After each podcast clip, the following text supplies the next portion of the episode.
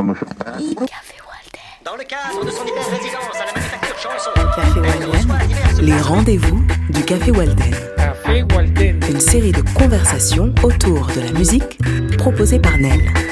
Café Walden. Enregistrement réalisé en public à la manufacture chanson. Café Walden. Bienvenue au Café Walden, première session, samedi 27 février. Nous sommes avec euh, Laurence Saloir, programmatrice, productrice et journaliste à RFI. Bonsoir. Bonsoir. Arnaud Vivian, chroniqueur, journaliste, critique littéraire et écrivain. Bonsoir. Bonsoir Arnaud. Et Sylvain Vanneau, artiste, auteur, compositeur, interprète. Bonsoir. Bonsoir. Euh, merci à vous d'être là. Je suis très très heureux de, de vous accueillir dans cette première session du, du Café Walden. Euh, avant de commencer un petit peu à, à aborder euh, les sujets qui m'ont qui m'ont donné envie de vous inviter euh, sur ce sur ce rendez-vous, je vais vous laisser vous présenter, vous raconter un petit peu votre votre parcours. Et si ça vous va, on commence avec Laurence. Mais je suis très féministe. J'aimerais qu'on commence par Sylvain ou par Arnaud. C'est vrai? Oui. Eh ben on va commencer par Sylvain alors parce que tu en face Place de moi. aux hommes. Allez. Les hommes et les enfants d'abord. Sylvain. Tu préfères Alors, je- alors, j'y vais. Euh, donc, je m'appelle Sylvain Vanneau. euh, Je je vais pas dire mon âge parce qu'il commence à me poser problème, mais euh, ça fait en gros 60 ans que je suis sur cette planète. Et que vous dire On m'a présenté comme auteur, compositeur, interprète, tout ça, c'est juste. Euh, compositeur de plein de choses, pas que des chansons, aussi des musiques instrumentales, des musiques de films. Un petit peu, j'étais très vexé de pas entendre que j'étais moi aussi un petit peu écrivain à mes heures, mais non, juste biographe. Enfin voilà, de temps en temps des activités qui sont, C'est vrai, c'est vrai. paraît-il, proches de celles de musicologue pour des expositions, des choses comme ça. Et puis j'enseigne aussi euh, en école supérieure d'art, ce qu'on appelait avant les beaux-arts, le, depuis plusieurs années maintenant, une grosse demi-douzaine d'années, euh, à l'école euh, supérieure d'art de Tourcoing, qui est, je pense, une ville chère à un ou deux autres cœurs ici. Et, euh, voilà, donc ça fait à peu près euh, une peut-être, je crois très exactement, dans quelques mois, une trentaine d'années que mon premier album est sorti, euh, qui s'appelait Comme moi, le pauvre, et qui est sorti parce qu'il y a eu un- un- une suite d'événements heureux. Euh, médiatique, on va dire, au, au- au départ de, de laquelle se trouve un, un individu qui est à ma gauche. Alors, je ne sais pas si on doit tous se passer le relais, mais si cette présentation-là suffit, pour l'instant, je propose de, de passer le relais à mon voisin de gauche. Effectivement, on s'est connus euh, il y a très longtemps euh, Arnaud Vivian. à la faculté de Sancier avec euh, Sylvain. Et en fait, euh, on avait, euh, on a fait tous les deux des, classes supérieures, euh, des, des cagnes comme on les appelait. On a passé le concours euh, normal sup. Et comme il s'appelle Vano et que je m'appelle Vivian et que c'est, on est rangé par ordre alphabétique, il se trouve qu'on était ensemble l'un à côté de l'autre, mais sans se connaître, dans la salle d'examen d'Arcueil où nous avons passé donc le concours de l'école normale supérieure que nous n'avons pas eu ni l'un ni l'autre, disons tout de suite, ce qui fait que nous nous sommes retrouvés dans la même fac à Sancier et je l'ai reconnu parce que à cette époque il avait un look déjà euh, très très affirmé, euh, rock'n'roll, donc assez assez euh, assez identifiable. C'est-à-dire? Euh, bon, il était dans sa période. Euh, Groovies, Flaming Groovies. Flaming Groovies, casquette. casquette en cuir, euh, voilà. Enfin, ça, c'est le vernis de l'histoire, parce qu'elle n'était pas du tout en cuir, c'est une bête casquette de marin breton, mais c'est euh, perchée un peu en arrière.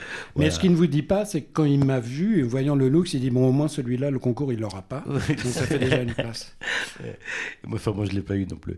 Et donc, euh, on s'est retrouvés, on est devenus amis, et on avait quand même, voilà, ce, ce, ce goût en commun pour, euh, pour la musique, et particulièrement pour le rock.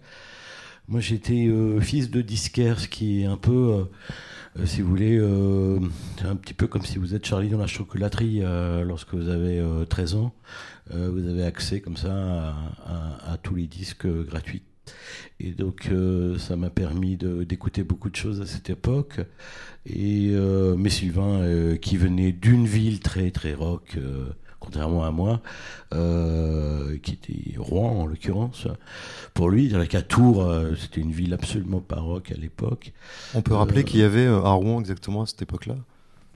Oui, il y avait des, des groupes euh, francophones et des groupes anglophones, mais le fait d'avoir des groupes francophones, c'était quand même pas mal. Parce que c'était pas si courant à l'époque. Il y avait surtout un magasin qui s'appelait Mélodie Massacre, qui servait un peu de, point de repère, et entre autres à deux groupes qui sont devenus un peu, euh, un peu légendaires, même si le nom est toujours voilà, peut-être un peu usurpé, mais euh, les Dogs, euh, donc qui chantaient en anglais, et quasiment leur, leur, leur frère, enfin c'était presque familial, tout ça, qui était les Olivenstein avec les frères Tondy, un au chant et un au texte, euh, dont je suis allé réparer la platine il y a 3-4 jours. Donc voilà, Gilles ou Eric, c'est ça? Eric, ouais. Faut croire que j'ai l'amitié euh, durable. hein, parce que je me rendre compte que oui, je viens d'aller réparer la platine d'un de ces messieurs. Mais euh, je fais ça aussi. hein, euh, outre les bar mitzvahs, les matins, mais ça, je répare aussi le matériel IFI si ça vous, si ça vous intéresse. Mais je suis pas très bon. hein. Mais donc voilà, ouais, c'était une ville. Je sais pas si c'était une ville rock. En tout cas, il, se passait, il se passait des choses. C'était surtout une ville très bien située entre Londres et Paris. C'est-à-dire que les groupes qui voyageaient voyageaient souvent en bus, euh, s'arrêtaient au Havre ou à Rouen pour faire un concert en allant à Paris. Ce qui permettait de voir à peu près tous les groupes euh, anglais et américains qui arrivaient souvent de Londres euh, à cette époque-là. D'accord. Et toi, Arnaud, il y avait vraiment rien là où tu Ah non, euh, à l'époque à Tours, euh, le maire était Jean Royer, qui était vraiment une personnalité euh, de droite euh, très austère, euh, très catholique euh, et très anti-rock'n'roll. Euh, et donc euh, il y avait strictement aucun mouvement, contrairement donc aux deux grandes villes de l'époque, c'était euh, Rennes et, et Rouen en l'occurrence qui, qui bougeaient bien. Euh, donc voilà, et donc je suis euh, devenu par euh, un certain nombre de hasards euh, critique de rock dans différents journaux. Libé, Les Arocs, entre ouais, autres. ça c'est plutôt à la fin parce que j'ai commencé plus modestement à guitare et clavier et au monde de la musique avant effectivement d'intégrer Libération et puis plus tard les Inrecuptibles. Euh, et j'ai fait travailler, j'ai fait écrire euh, Sylvain euh, à cette époque dans peut-être pas dans guitare et clavier mais dans musicien qui a pris la suite. Si, si, dans guitare et clavier même aussi. dans guitare et clavier, voilà. Ah oui, donc j'aurais dû ajouter effectivement Sylvain Vanneau, euh, écrivain, essayiste, chroniqueur aussi, donc Et critique rock. et critique rock. Voilà, bah, je, je, je Oui, finis non, ça va aller. euh, cette présentation. D'accord, merci beaucoup. Toi, Laurence, tu es donc de Tourcoing, c'est ça, à l'origine? Oui, enfin j'ai vécu de 0 à 6 mois. hein, Ah ouais. Je me souviens pas très bien. La famille est du 59 et du côté du papa, c'est le 33, Arcachon, les huîtres, tout ça. Un truc à la mode, le Cap Ferret, que j'ai connu avec beaucoup moins de gens, évidemment. Euh, ça fait plus de 40 ans que je fais de la radio. Alors euh, j'ai essayé de faire des études, mais euh, la radio est arrivée en cours de route, donc j'ai jamais passé ma licence d'anglais, de droit, de chinoise, tout ça. C'était très ennuyeux. Donc Radio 7, euh, tous ces machins-là, toutes les radios libres, je les ai à peu près faites. RFI, là où je travaille depuis plus de 30 ans. euh, et, et là, je ne sais pas ce que je voulais dire d'ailleurs, euh, RFI. Oui, ça doit être la 13e, 14e radio euh, dans laquelle je bosse, mais celle-là, j'y suis restée. Oui, ça fait plus de 30 ans, c'est ça, ton émission en 92, tu m'as dit Ouais, euh, oui, une émission qui s'appelle Musique du Monde. Un titre un peu désuet. Hein, je, je- Ouais, j'aimerais bien qu'on revienne sur la terminologie si veux, après, mais si tu veux, voilà. mais dans les années 90, c'était très Real World, Peter Gabriel, c'était bien. Puis alors maintenant, avec les nouveaux courants de pensée, euh, ça fait un peu post-colonialiste qu'on m'a dit une fois ou deux. J'ai regardé, j'ai dit, je comprends ce que tu dis, mais essaye d'écouter l'émission. Et je pense qu'on pourrait s'entendre et boire un café. Voilà. C'est vrai qu'il y a un genre de malentendu sur, cette, euh, sur ce terme de musique du monde. Bah, euh, C'est-à-dire que ça fait, euh, Jean, je passe les musiques des anciennes colonies, pour le dire tout de suite. Et, euh, RFI, il faut, faut pas se mentir, RFI, euh, dans les années 30, quand, euh, quand cette radio a été créée, s'appelait le post-colonial. La France avait des colonies, on avait Hitler qui était en train de grandir dans l'Allemagne juste en face. Donc ils ont créé cette radio pour répondre un peu à la propagande allemande, mais pas que. hein. Il fallait aussi parler aux expatriés, aux ambassades, aux diplomates, etc. Donc c'était aussi de la propagande côté français, mais ça faisait partie euh, du système de l'époque. De toute manière, la radio n'a jamais plu, euh, n'a jamais plu à nos, à, nos dirigeants. Le Front populaire en 36 n'a pas donné beaucoup de sous pour que la radio se développe. De Gaulle n'aimait pas ça. Enfin bon, bref, on est des, comment dire, des, sortes de, résistants. Et RFI aujourd'hui euh, porte ce nom depuis 75, après l'éclatement de l'ORTF, Giscard d'Estaing, etc. La radio était prise en charge par la redevance que vous ne payez plus, ni moi non plus d'ailleurs. C'est dommage, hein, parce que cet argent était le bienvenu. On passe sur la TVA. Et puis le ministère des Affaires étrangères aussi, évidemment. À l'étranger, si vous voulez écouter une radio en français, si vous êtes à Djibouti, si vous êtes à Phnom Penh, si vous êtes à Buenos Aires, vous allez tomber sur RFI, soit en français, soit dans la langue euh, du pays. Et euh, pareil pour la télévision, c'est France 24 et TV5. France 24, RFI, c'est le même groupe. Et, euh, et voilà quoi. Et moi, je suis dans la musique depuis toujours. Mon père est musicien, c'est un musicien de musique classique.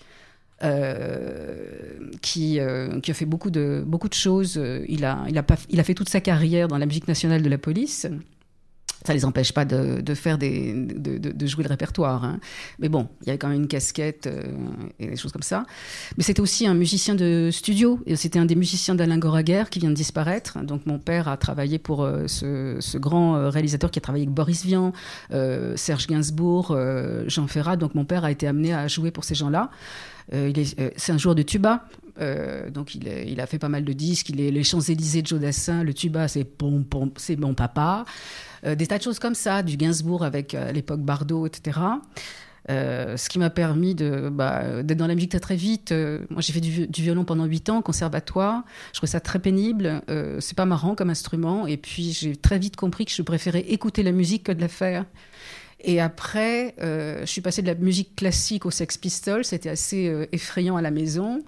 Et je me suis dit comment approcher ces gens qui me fascinent sans être une groupie à les attendre à la sortie, ce que je trouve absolument. euh, Enfin, ça ça me correspondait pas. Je dis, mais pourquoi je travaillerais pas dans la musique différemment? Et c'est la radio qui est arrivée. Voilà. Donc, euh, les radios libres, 80-82, je suis rentrée dans le circuit. Et puis voilà, 40 ans plus tard, j'y suis encore. Je suis un des derniers désespoirs de la bande FM, parce qu'il n'y en a plus beaucoup de vivants, mais ça fait rien, voilà. Mais un peu d'ambiance à RFI, qui est une radio extrêmement sérieuse. hein. C'est une radio d'info. Je dois être à peu près la seule journaliste un peu déconneuse à l'antenne, quoi. Voilà. Je suis content que tu utilises le mot punk parce que c'est vrai que Ah oui. la première fois que je t'ai vu, je me suis dit mais cette nana est une punk et euh, j'ai été assez étonné de voir que tu étais aussi euh, ouverte, aussi euh, passionnée, aussi à fond et vous partagez ça avec euh, Arnaud, c'est assez euh, as- assez fascinant quand je vous entends, quand je vous écoute, je sens euh, euh, vous êtes indécrotablement passionné par ce dont vous parlez, que vous aimez ou pas d'ailleurs. hein. C'est à chaque fois vous en parlez avec euh, avec cœur. Bah, on aime on n'aime pas la musique. Enfin, je veux dire, on est curieux, on ne l'est pas. En ce qui me concerne, euh, classique, euh, musique rock, euh, bruitiste, euh, trois accords et hop, c'est parti. Aux musiques dites euh, du monde, il y a aussi des, des rencontres. À un moment, j'ai croisé le chemin de Francis Falsetto et d'Anaïs Prosaïque, qui était, bah, lui, il a, il a lancé la collection éthiopique chez Bouddha Music. Il allait à Addis Abeba sans arrêt. Je me rappelle, dans les années 90, il était à la maison, il me dit Qu'est-ce que tu penses de ça, ça, ça, ça? C'est lui qui m'a emmené en, en Angleterre, qui m'a fait aller à un concert de Nusrat Fateh Ali Khan, qui était un grand chanteur de Cavalli au Pakistan. Donc, euh, oui, évidemment, quand on est curieux, on aime bien les, nouveaux sons. Moi, ça me faisait plaisir euh, d'écouter des choses très anciennes. Je pense qu'en vieillissant, euh, on est comme les vieux saumons, hein, on remonte la rivière. Et j'aimais bien l'idée des musiques traditionnelles, des rythmes premiers. Donc, euh, évidemment, le continent africain, c'est génial pour ça, mais euh, la Corée du Sud, au niveau du rythme, ils sont absolument géniaux. Enfin, bon, bref, oui, oui, une ouverture au monde. Et donc, finir, enfin, je veux dire, atterrir à RFI n'est pas complètement euh, un hasard. Que j'ai une partie de ma famille qui a aussi, comment dire, une histoire avec le continent africain.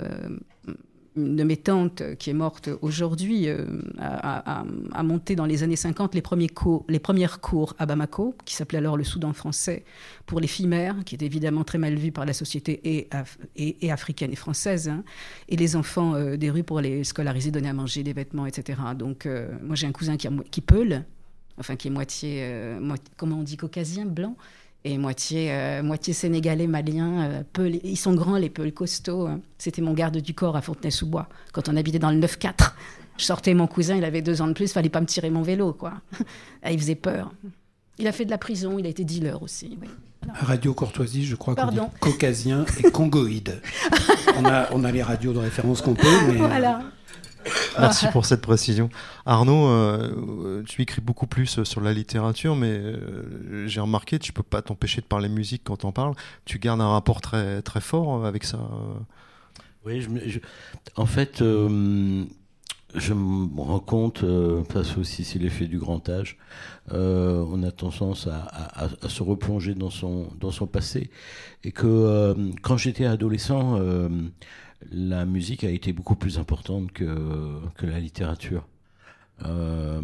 Et aujourd'hui, oui, c'est sans doute la littérature qui est plus importante à mes yeux que, que la musique, mais l'impulsion vitale. moi, j'étais un enfant, un adolescent euh, assez euh, dépressif, on va dire.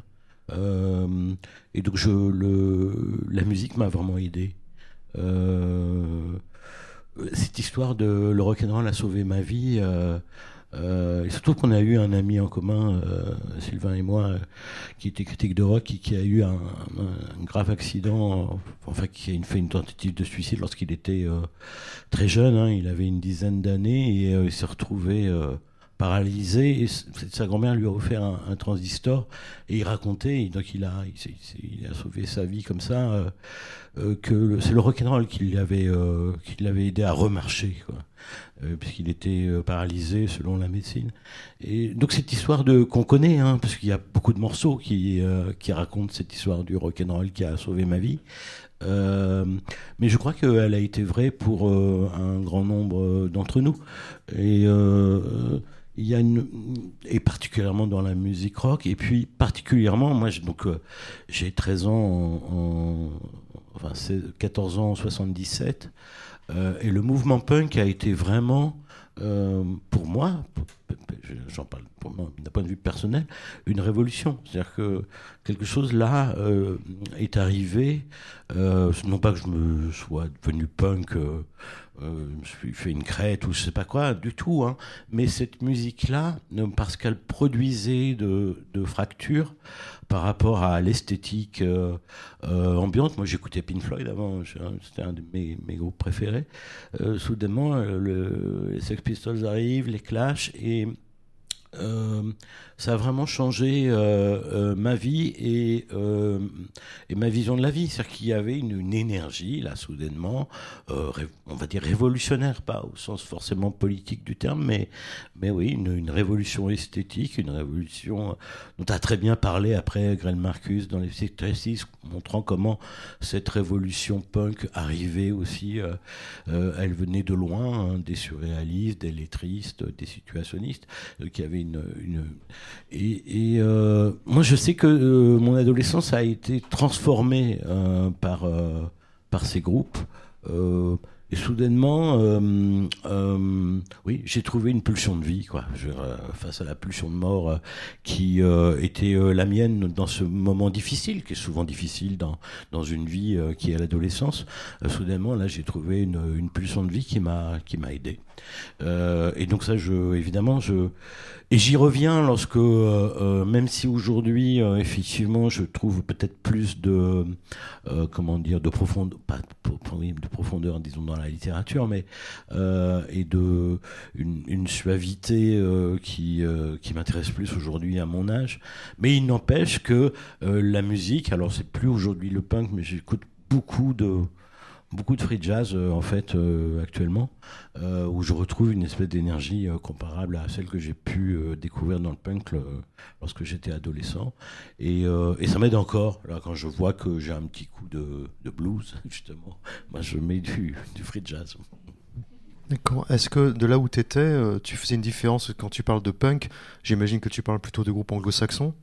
Euh, quelle vision vous aviez euh, du punk euh, tel qu'il se faisait à Paris? Parce que j'ai souvent l'impression que autant le mouvement punk en Angleterre est quelque chose de très prolétaire, de très social, c'est un coup de colère, c'est soit je vais au chômage, ou je vais au foot, soit je crève, donc il y a un côté un peu d'enjeu hyper important.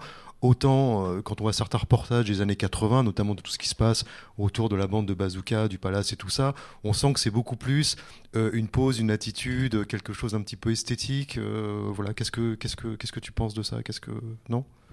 Je me souviens, euh, mon père, euh, donc moi j'ai grandi à Tours, mais euh, mon, mon père avait son magasin de disques à Amboise, c'est à 25 km de, de Tours, et il y a eu un, un festival en 78, peut-être 78, 79 à Montlouis, qui se trouve exactement entre Amboise et Tours, et, et dans ce festival il y avait Star Shooter, il y avait La Souris déglinguée. Déjà à cette époque-là, la souris déglinguée Oui, bien sûr. D'accord, ok. Et, et je, je veux dire, c'était pas du tout une pause à la bazooka. Je veux dire, ça se, ça se fritait grave euh, euh, de- de- devant, la, devant la scène. C'était. euh, Non, y a, y au contraire.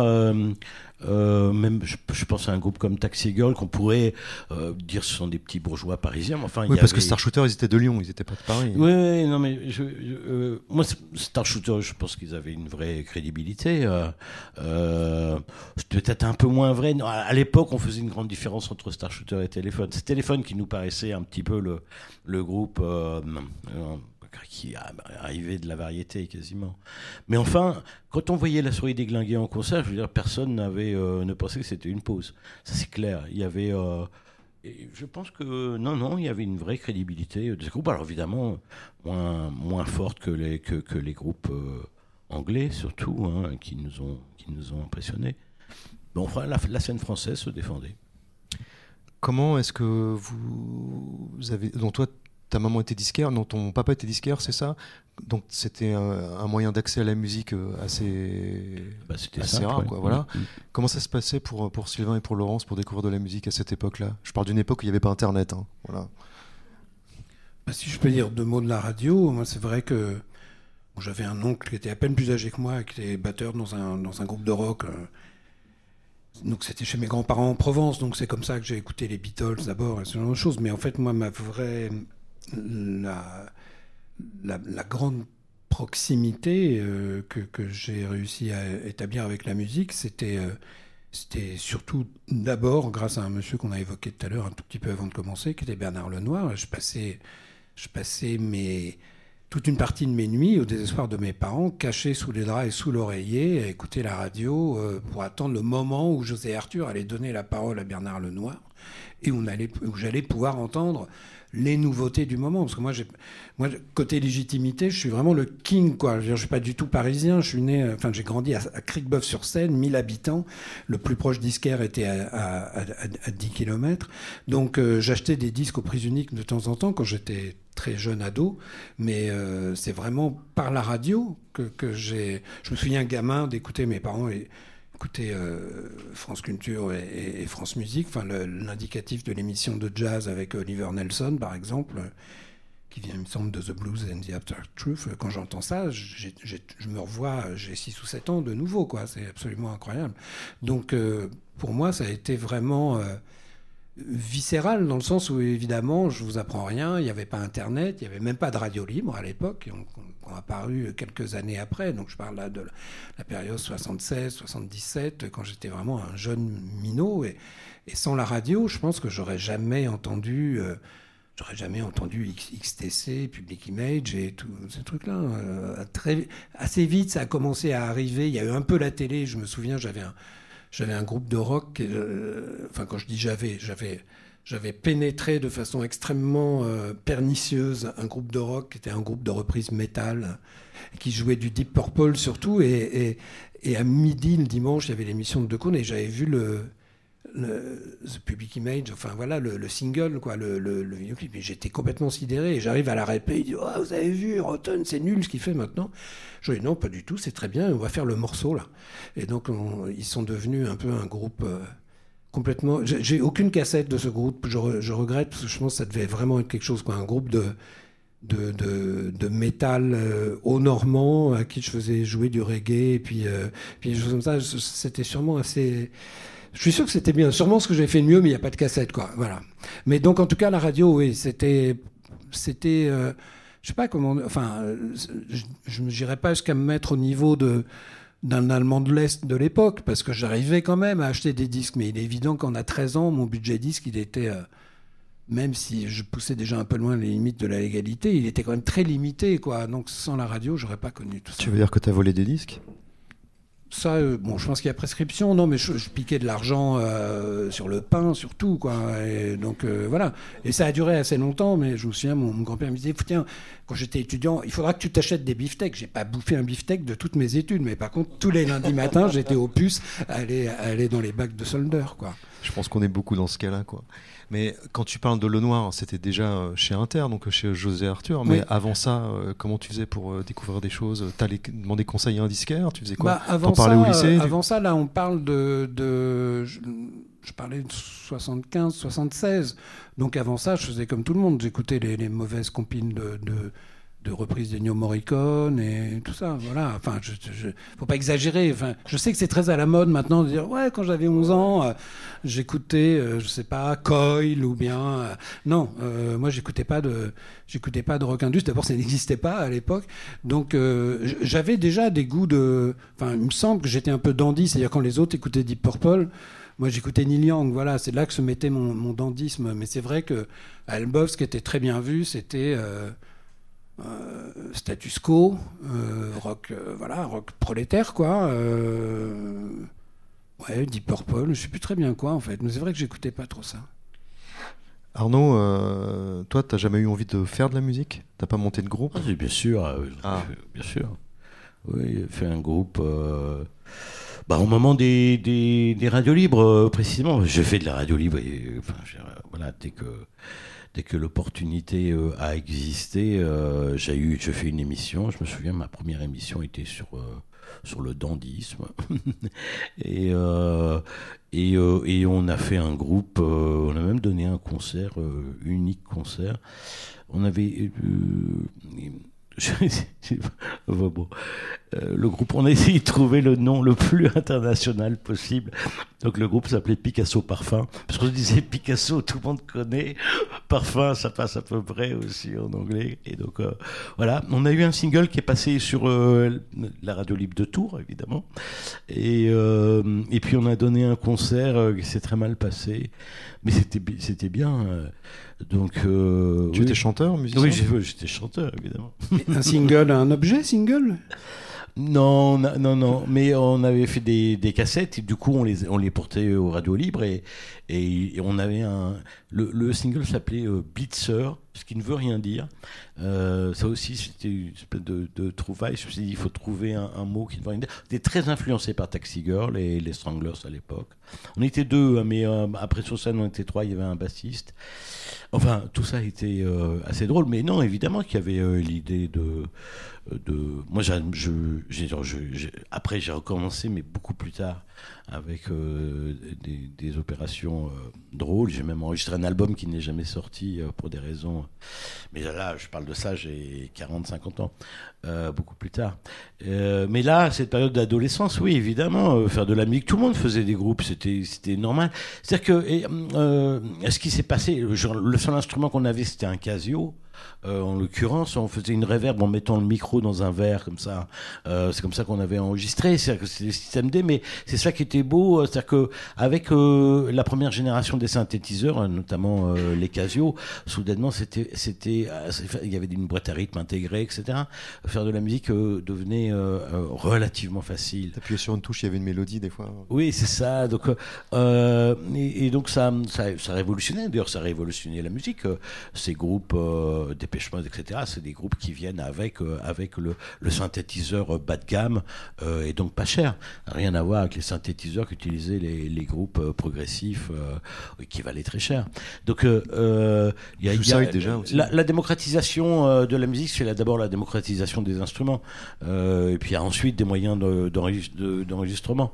Donc euh, on voit quelqu'un comme Dominica, bah, c'est le home studio soudainement qui est apparu dans cette génération-là. C'était c'est possible d'enregistrer avec une relative qualité euh, au début des années 90. Donc euh, à chaque fois la musique change parce que euh, il y a une démocratisation à la fois des instruments. le rock naît au moment où la, guitare électrique se vend dans, les- supermarchés, donc au début des années 60 euh, aux États-Unis.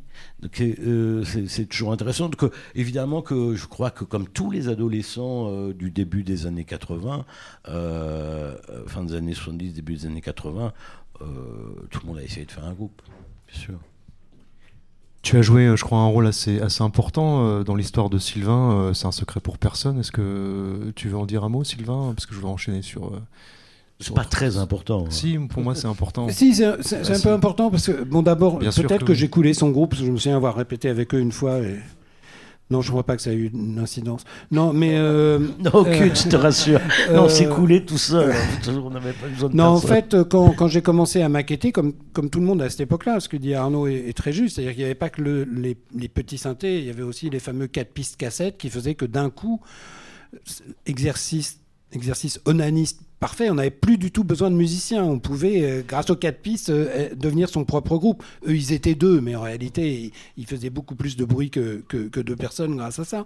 Donc, euh, mais en fait, moi, j'avais pas de quatre pistes au départ. Je faisais ça vraiment euh, comme Lennon et comme tout le monde. C'est-à-dire, je m'enregistrais sur un magnéto et, et en même temps que je passais la bande, je m'enregistrais sur un autre magnéto en rajoutant quelque chose par-dessus. Ce qui fait qu'arrivé à la deuxième, troisième génération, on n'avait plus que du souffle. Mais c'était pas, c'était pas voulu. C'était pas, c'était pas une espèce de, de, de, de, de- je sais pas, je me voyais pas en émigone de Pierre Schaeffer à l'époque. Maintenant, oui, mais à l'époque, c'était vraiment le- le- les contingences, quoi. Et, hum, et donc, j'ai fait écouter quelque chose, je sais plus ce que j'ai fait écouter à Arnaud, qui m'a dit, mais moi, je connais des musiciens. Et donc, euh, avant même l'épisode dont on parle de temps en temps, puis on va aller vite, parce que ça, fait très vite un peu ancien combattant, mais en tout cas, ça parle d'amitié, ça parle de solidarité, donc ça, c'est chouette. Euh, Arnaud m'a invité euh, à Tours, donc, et, j'ai pu enregistrer, maqueter mes, mes premiers titres un peu pro avec, des, avec deux musiciens, dont un qui jouait dans un groupe Slim Jim, c'est ça? J'ai oublié, euh, c'était un groupe... euh, qui- Didier qui- Laget. Oui, Didier, Didier Laget. Euh, C'était un groupe euh, qui avait eu du succès en Hollande. En fait, il était parti euh, en Hollande et il s'était retrouvé dans un groupe qui avait euh, voilà, un, un succès, disons, comparable à celui euh, de téléphone euh, en France, euh, qui s'appelait Sonic Jim Band, je crois, ou euh, quelque chose comme ça. Voilà. Ouais, et donc lui était guitariste, il était revenu, parce que le groupe avait splitté au bout d'un moment, il était revenu à Tours, mais c'était un très très bon, très très bon musicien. Pour la petite histoire, son frère Thierry Laget est, un grand spécialiste de Marcel Proust, qui a écrit un livre sur l'attribution du prix Goncourt à Marcel Proust en 1919, euh, qui est en folio, je dis qu'il y a une sorte de classique, euh, voilà, donc ils étaient frères. Euh, et donc Sylvain a donc pu réaliser une maquette sans souffle avec avec un son. et puis après il y a une deuxième période où moi je suis chez je suis chroniqueur chez Bernard Lenoir à France Inter. Donc là on est au début des années euh, 90. Euh, et euh, Sylvain vient de faire euh, des maquettes, là, à un niveau encore plus professionnel, et je, je les passe dans l'émission de Bernard Lenoir, ce qui va quand même déclencher le lendemain un appel de Virgin. voilà. Ouais, enfin, bon, peu importe. Mais en tout cas, ce qui est vrai, c'est le côté film, film américain. Enfin, quand on voit des films sur comme ça, le poids de la radio de l'époque. Maintenant, je sais pas, il faudrait passer chez, chez, chez, chez Cyril Hanouna ou quelque chose comme ça pour avoir le même impact. Mais euh, à, à l'époque, effectivement, le simple fait euh, qu'Arnaud passe ce morceau, euh, le lendemain, j'avais des coups de fil, pas directement de Virgin. Ça, il a fallu. Il y a eu un autre intermédiaire après qui était. Enfin, Virgin, mais en fait, il a fallu que Jean-Louis Murat mette un peu le pied dans la porte pour que ça, ça marche. Mais ce qui est vrai, c'est que j'avais des, des petits labels qui m'appelaient, des gens que je vois encore maintenant, quoi. C'est chouette, qui, qui me disaient, mais c'est bien ce que vous faites, est-ce qu'on peut entendre un truc et tout. Donc, euh, la radio jouait un rôle de, de, de catalyseur, de révélateur, d'accélérateur. euh, sûrement Puis il y avait une dynamique encore, à cette époque autour de, de- du rock français, hein, euh, du rock indé français. Donc il y avait eu euh, euh, Dominica et euh, Philippe Catherine aussi. euh, Et Miossec, on place. euh, Non, mais c'est un peu après. Hein, Miossec s'il est te un peu plaît, après, s'il te oui, plaît. oui. Pardon. Oui, Non, je rigole. Non, non, mais en fait, c'est dans un mouchoir de poche. Le premier, c'est Dominique, c'est clair. Je veux dire, le Ouais. premier qui a, Avec la fossette. qui a éveillé cet intérêt, c'est lui. Mais, mais après, c'est allé très très vite. Et euh, Miossec, c'était, c'était en 94. Donc c'était, en fait, on arrivait chacun tous les six mois ou tous les ans. Mais Dominique avait déjà bien, euh, bien dégagé le terrain, on va dire. Ça, c'est très clair. Et après, alors quand même, ce qu'on pourrait dire, mais donc il invite. euh, il invite des vieux potes, ce qui est vrai, même si on se voit plus assez. Mais euh, il faut savoir qu'il était très difficile.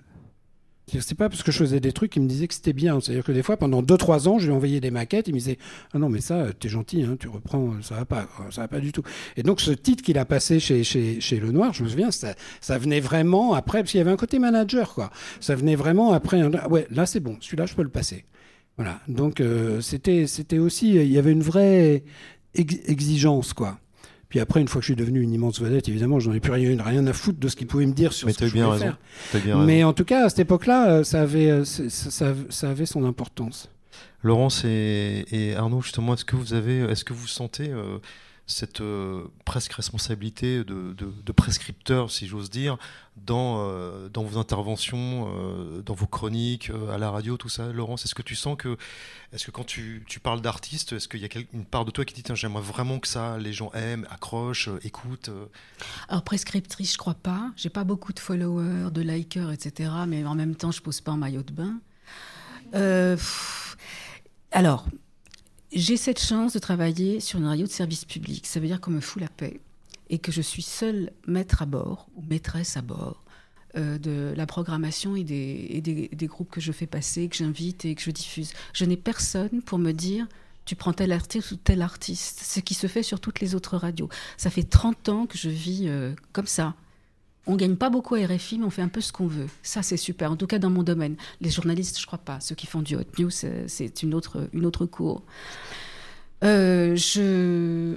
Ouais, je pense que. Enfin, c'est pas moi qui suis importante dans cette histoire, c'est les gens qui viennent dans l'émission. Pour la plupart, ils font très très peu de d'autres euh, radios ou télé, etc., ou alors sont des, des médias, des médias assez confidentiels. Quand je vais partir à la retraite, je sais pas qui prendra la relève. Mais c'est pas grave, il y aura d'autres choses. euh, voilà, on s'en fiche. Mais oui, oui, j'ai l'impression d'être pas un dinosaure. hein. C'est de, laisser encore la porte ouverte à des gens qui font des musiques qui, pour certains, pour certains certaines, sont imbitables, quoi. Mais enfin, je pense quand même euh, aussi aux auditeurs. RFI, les trois quarts de nos auditeurs sont d'Afrique de l'Ouest. Donc les musiques minimalistes américaines des années 50, 60, j'évite. les concertos mono-harmoniques d'Arc-en-Bouche aussi. euh, je fais quand même attention. Mais euh, ouais, je fais venir des gens euh, un peu Quand tu étranges. passes euh, du folk irlandais aussi, euh, ça. Euh, il n'y a pas longtemps, un ouais. duo de les frères McGlynn, absolument superbe, découvert par hasard. Enfin, découvert, je ne les ai pas découverts, ils ont déjà une carrière, euh, ils sont des trentenaires, ils sont de, de- de la, du côté de Dublin. Ils ont des voix, sont deux frères, donc les, les- les harmonies, euh, les harmonies de frères sont absolument merveilleuses. Ils jouent très très bien de leur guitare et j'ai entendu, j'ai dit qu'ils viennent, quoi. C'est, ça me faisait plaisir. Mais je peux aussi re- recevoir un mec qui fait de la musique euh, électro, zarbos euh, sud-africaine. Il y en a beaucoup. En Afrique, il y a trois endroits, hein, si vous voulez faire le, le malin. Euh, c'est le Nigeria, le, le Kenya et l'Afrique du Sud. C'est là où on a tous les, les, les artistes les plus bizarres, mais maintenant très mainstream. En Afrique de l'Ouest, le truc qui marche en ce moment, c'est, c'est l'afro beats avec un S, rien à voir avec Fela. hein. C'est les musiques autotunes, donc les mecs, les nanas, on ne sait pas comment ils chantent, c'est comme ça. Alors, ça peut être un choix esthétique particulier, mais là, c'est vrai. Enfin, à mon sens, c'est utilisé pour, euh, pour euh, cacher un peu la, misère vocale aussi. Ça, ça m'emmerde beaucoup. Oui. Bah, je le dis, hein, dès qu'il y a de l'autotune, en général, je, passe à côté, j'écoute autre chose, quoi. C'est peut-être. Non, il y a des gens que j'invitais qui, avaient ce type de production. C'est le son d'aujourd'hui, on n'entend que ça. Voilà. Et moi, j'aime les instrumentistes, j'aime les gens qui, s'écorchent leur, vie euh, sur leur guitare, etc. Mais ça, c'est probablement aussi lié à, ma génération. Quoi. Moi, je suis d'avant l'ordinateur. Alors moi, j'aime bien les, gens qui jouent vraiment d'un instrument. Cela dit, hein, je comprends qu'on travaille sur un ordinateur et son petit clavier pour, euh, euh, faire des maquettes. hein. ça, c'est bien. Comme disait euh, Arnaud, la musique, c'est ou, ou Sylvain, la musique, c'est vraiment démocratisé. Mais alors, le nombre de trucs qu'on reçoit, moi, des fois, j'ai l'impression d'être un juge, genre à chier, pas bon, bien, pas mal, intéressant. Puis des fois, on peut se planter aussi. Mais euh, on reçoit beaucoup de trucs. Je me demande comment tous ces gens font pour vivre de leur musique. Je pense qu'ils en vivent pas. Il y a beaucoup, beaucoup, beaucoup de gens. Tout le monde est artiste. Tout le monde a un ressenti, tout le monde a un feeling. Super. On n'en vit pas forcément. hein. Ouais, je- je- j'ai- hier, j'ai j'ai appris par la SSM qu'il y avait 100 000 nouveaux titres par jour sur Spotify. Bah, grand bien leur face. Et il y avait, C'est pas ça qui va la- les faire manger. on hein. recensait sur les plateformes à peu près 8 millions d'artistes dans le monde. On Mais va tout faire le un bond est dans le temps, artiste. voilà. On va faire un bond dans le temps justement. Euh, dans les années 90, au mi-temps des années 90, on a rapporté cette euh, déclaration euh, qu'aurait faite euh, Pascal Nègre à un certain Midem. Me faites pas chier avec votre internet. dans six mois, on n'en parle plus. Il y a des gens qui ont du nez. hein. Comment ça s'est passé pour vous, euh, cette arrivée euh, dans votre rapport à la musique d'Internet? Comment vous avez vécu ça euh, Toi, Sylvain, en tant qu'artiste et vous en tant que, que journaliste, écrivain, chroniqueur autour de ça? Est-ce que ça a été euh, une transition difficile, normale? Et aujourd'hui, est-ce que vous l'acceptez complètement? Est-ce que voilà Moi, je, je peux peut-être parler pour nous trois, j'en sais rien, mais en disant que je pense qu'on l'a d'abord reçu comme auditeur et comme consommateur. quoi. C'est-à-dire que moi, Internet, ça m'a d'abord permis d'entendre des tas de choses que je n'aurais sans doute pas pu entendre là. Encore une fois, quand tu parles des années 90, c'est pas... Enfin, moi, je suis arrivé assez tard sur, sur le net, mais à la fin des années 90, euh, se dire que, par exemple, tout ce qui était une industrie parallèle, souvent assez dégueulasse, qui était celle des pirates, des bootlegs et tout ça, se trouvait d'un seul coup complètement bypassé parce qu'on pouvait écouter euh, toutes les sessions euh, des Beach Boys ou de John Coltrane ou quoi, euh, gratuitement, et les télécharger, faire des mauvais disques qui sans doute mouraient. Mais souvent, ils mouraient vite, mais finalement plutôt moins vite que les, que les bootlegs qu'on allait acheter à, à Londres ou dans des conventions, une fortune. Donc euh, ça, c'était le, premier truc. En tout cas, ça a créé une espèce de même si c'était artificiel, ça créait voilà, oui, l'illusion qu'on allait pouvoir avoir accès à tout, et que donc dans un deuxième temps, on se disait, euh, bah, sans doute, on va pouvoir contourner aussi toute une partie de l'industrie. Alors moi, j'étais trop, j'étais trop à l'aise parce que j'étais, je suis arrivé, euh, je, je crois pas trop à ces histoires de trop tôt, trop tard ou je sais pas quoi. Il se trouve que quand je suis arrivé, c'était un peu le, début de la pente de la fatale de l'industrie du disque, mais j'ai quand même bien profité de, de- des ruines et des restes puisque bah, j'étais sur une maison de disques qui était une major à l'époque qui commençait très doucement à dégringoler, mais qui avait encore de très beaux restes. Donc euh, j'ai fait 5-10 sur une maison de disques qui avait vraiment beaucoup d'argent et qui, euh, même si elle regardait mes chiffres de vente, euh, était quand même très généreuse pour ce qui concernait les conditions d'enregistrement et tout ça. Donc j'ai pas cette espèce de de- d'appel des sirènes euh, web qui on va pouvoir faire des, des disques tout seul et tout. Au début, ça m'intéressait pas. Moi, je trouvais ça beaucoup plus agréable d'aller en studio, de pouvoir prendre les musiciens que je voulais, un orchestre et tout. Mais euh, ça me faisait, oui, ça me faisait, ça me, ça me plaisait du coin de l'œil. Mais faut pas, faut pas penser que ça c'est venu euh, cette, cette espèce de semi-révolution qui fait que maintenant on commence tous à balancer d'abord nos disques sur Bandcamp avant de les sortir ou, euh, ou euh, en tout cas à toucher une première partie de son public dont on sait que c'est des gens fidèles et que d'une certaine façon on, on consolide le lien avec ces personnes en leur faisant écouter avant la sortie et ainsi de suite. Tout ça n'existait pas à l'é- à- à à l'époque. C'était vraiment réservé. euh, Enfin, je sais pas, c'était Radiohead ou des, des, gens vraiment énormes déjà qui utilisaient ce, ce genre de, de tuyaux, j'ai l'impression. Donc c'est venu vraiment euh, lentement. Le premier choc, ça a été vraiment à partir du moment où, euh, où juste les gens ont arrêté d'acheter des disques, quoi. Ça, par contre, c'est vrai que ça a été plus rapide.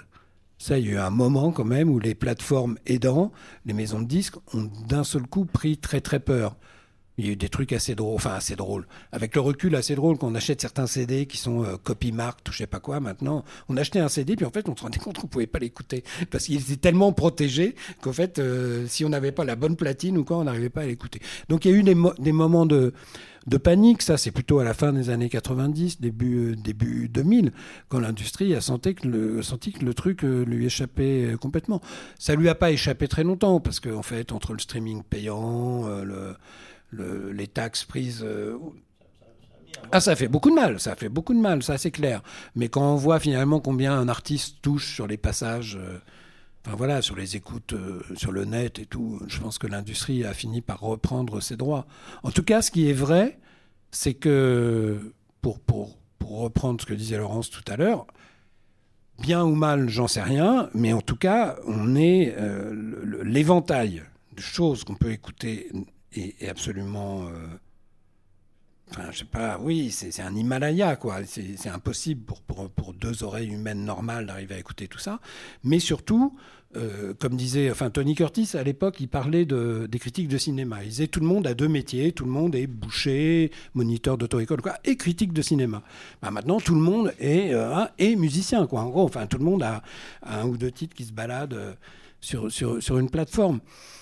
Bon, moi j'ai tendance à considérer, c'est pas forcément très grave dans le sens où quand, quand dans les années 60 ou 70 on parlait de, ça a continué un peu après, mais quand on disait de gens, euh, sans doute pas mal de gens que Laurence peut passer dans son émission, qui sont des musicians musicians, enfin voilà, on est un musicien pour musicien, bah, finalement c'est devenu un marché beaucoup plus grand qu'avant, parce que comme tout le monde est musicien, bah, tout le monde euh, comment, enfin ce qu'on appelait des niches euh, avant, les niches maintenant, les maisons de disques regardent ça avec des yeux, waouh, waouh, des niches, parce qu'effectivement, les niches, bah, c'est peut-être 1000 ou 2000, mais multiplié par je sais pas combien de pays, et puis euh, le fait que tel musicien va ensuite jouer dans le groupe de son cousin, je sais pas quoi, enfin, il y a quand même une vraie économie qui s'est mise à tourner autour de ça, des petits pressages qui sont vendus pas cher au départ, mais qui euh, très vite euh, atteignent des sommes. euh, voilà, enfin, l'argent, il reste toujours, il reste les très gros vendeurs j'imagine, qui sont des gens anciens aussi, hein, comme Mylène Farmer ou des gens comme ça, mais je pense qu'il y a toute une partie de,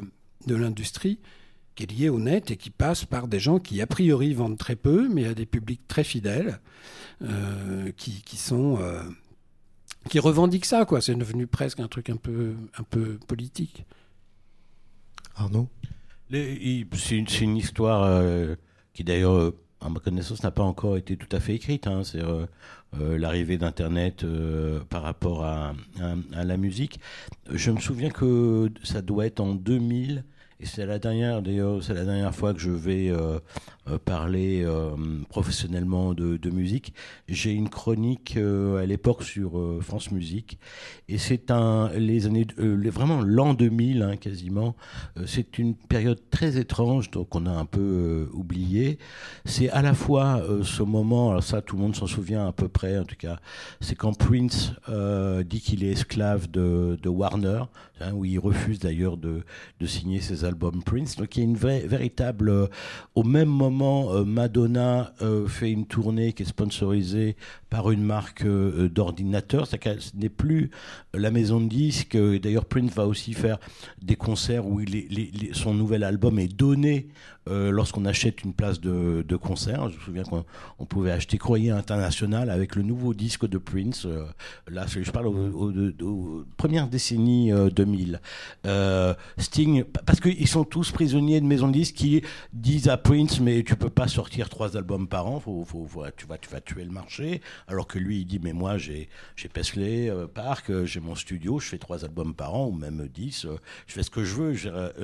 et donc, c'est la maison de disques qui explique que non, ça ne va pas se passer comme ça.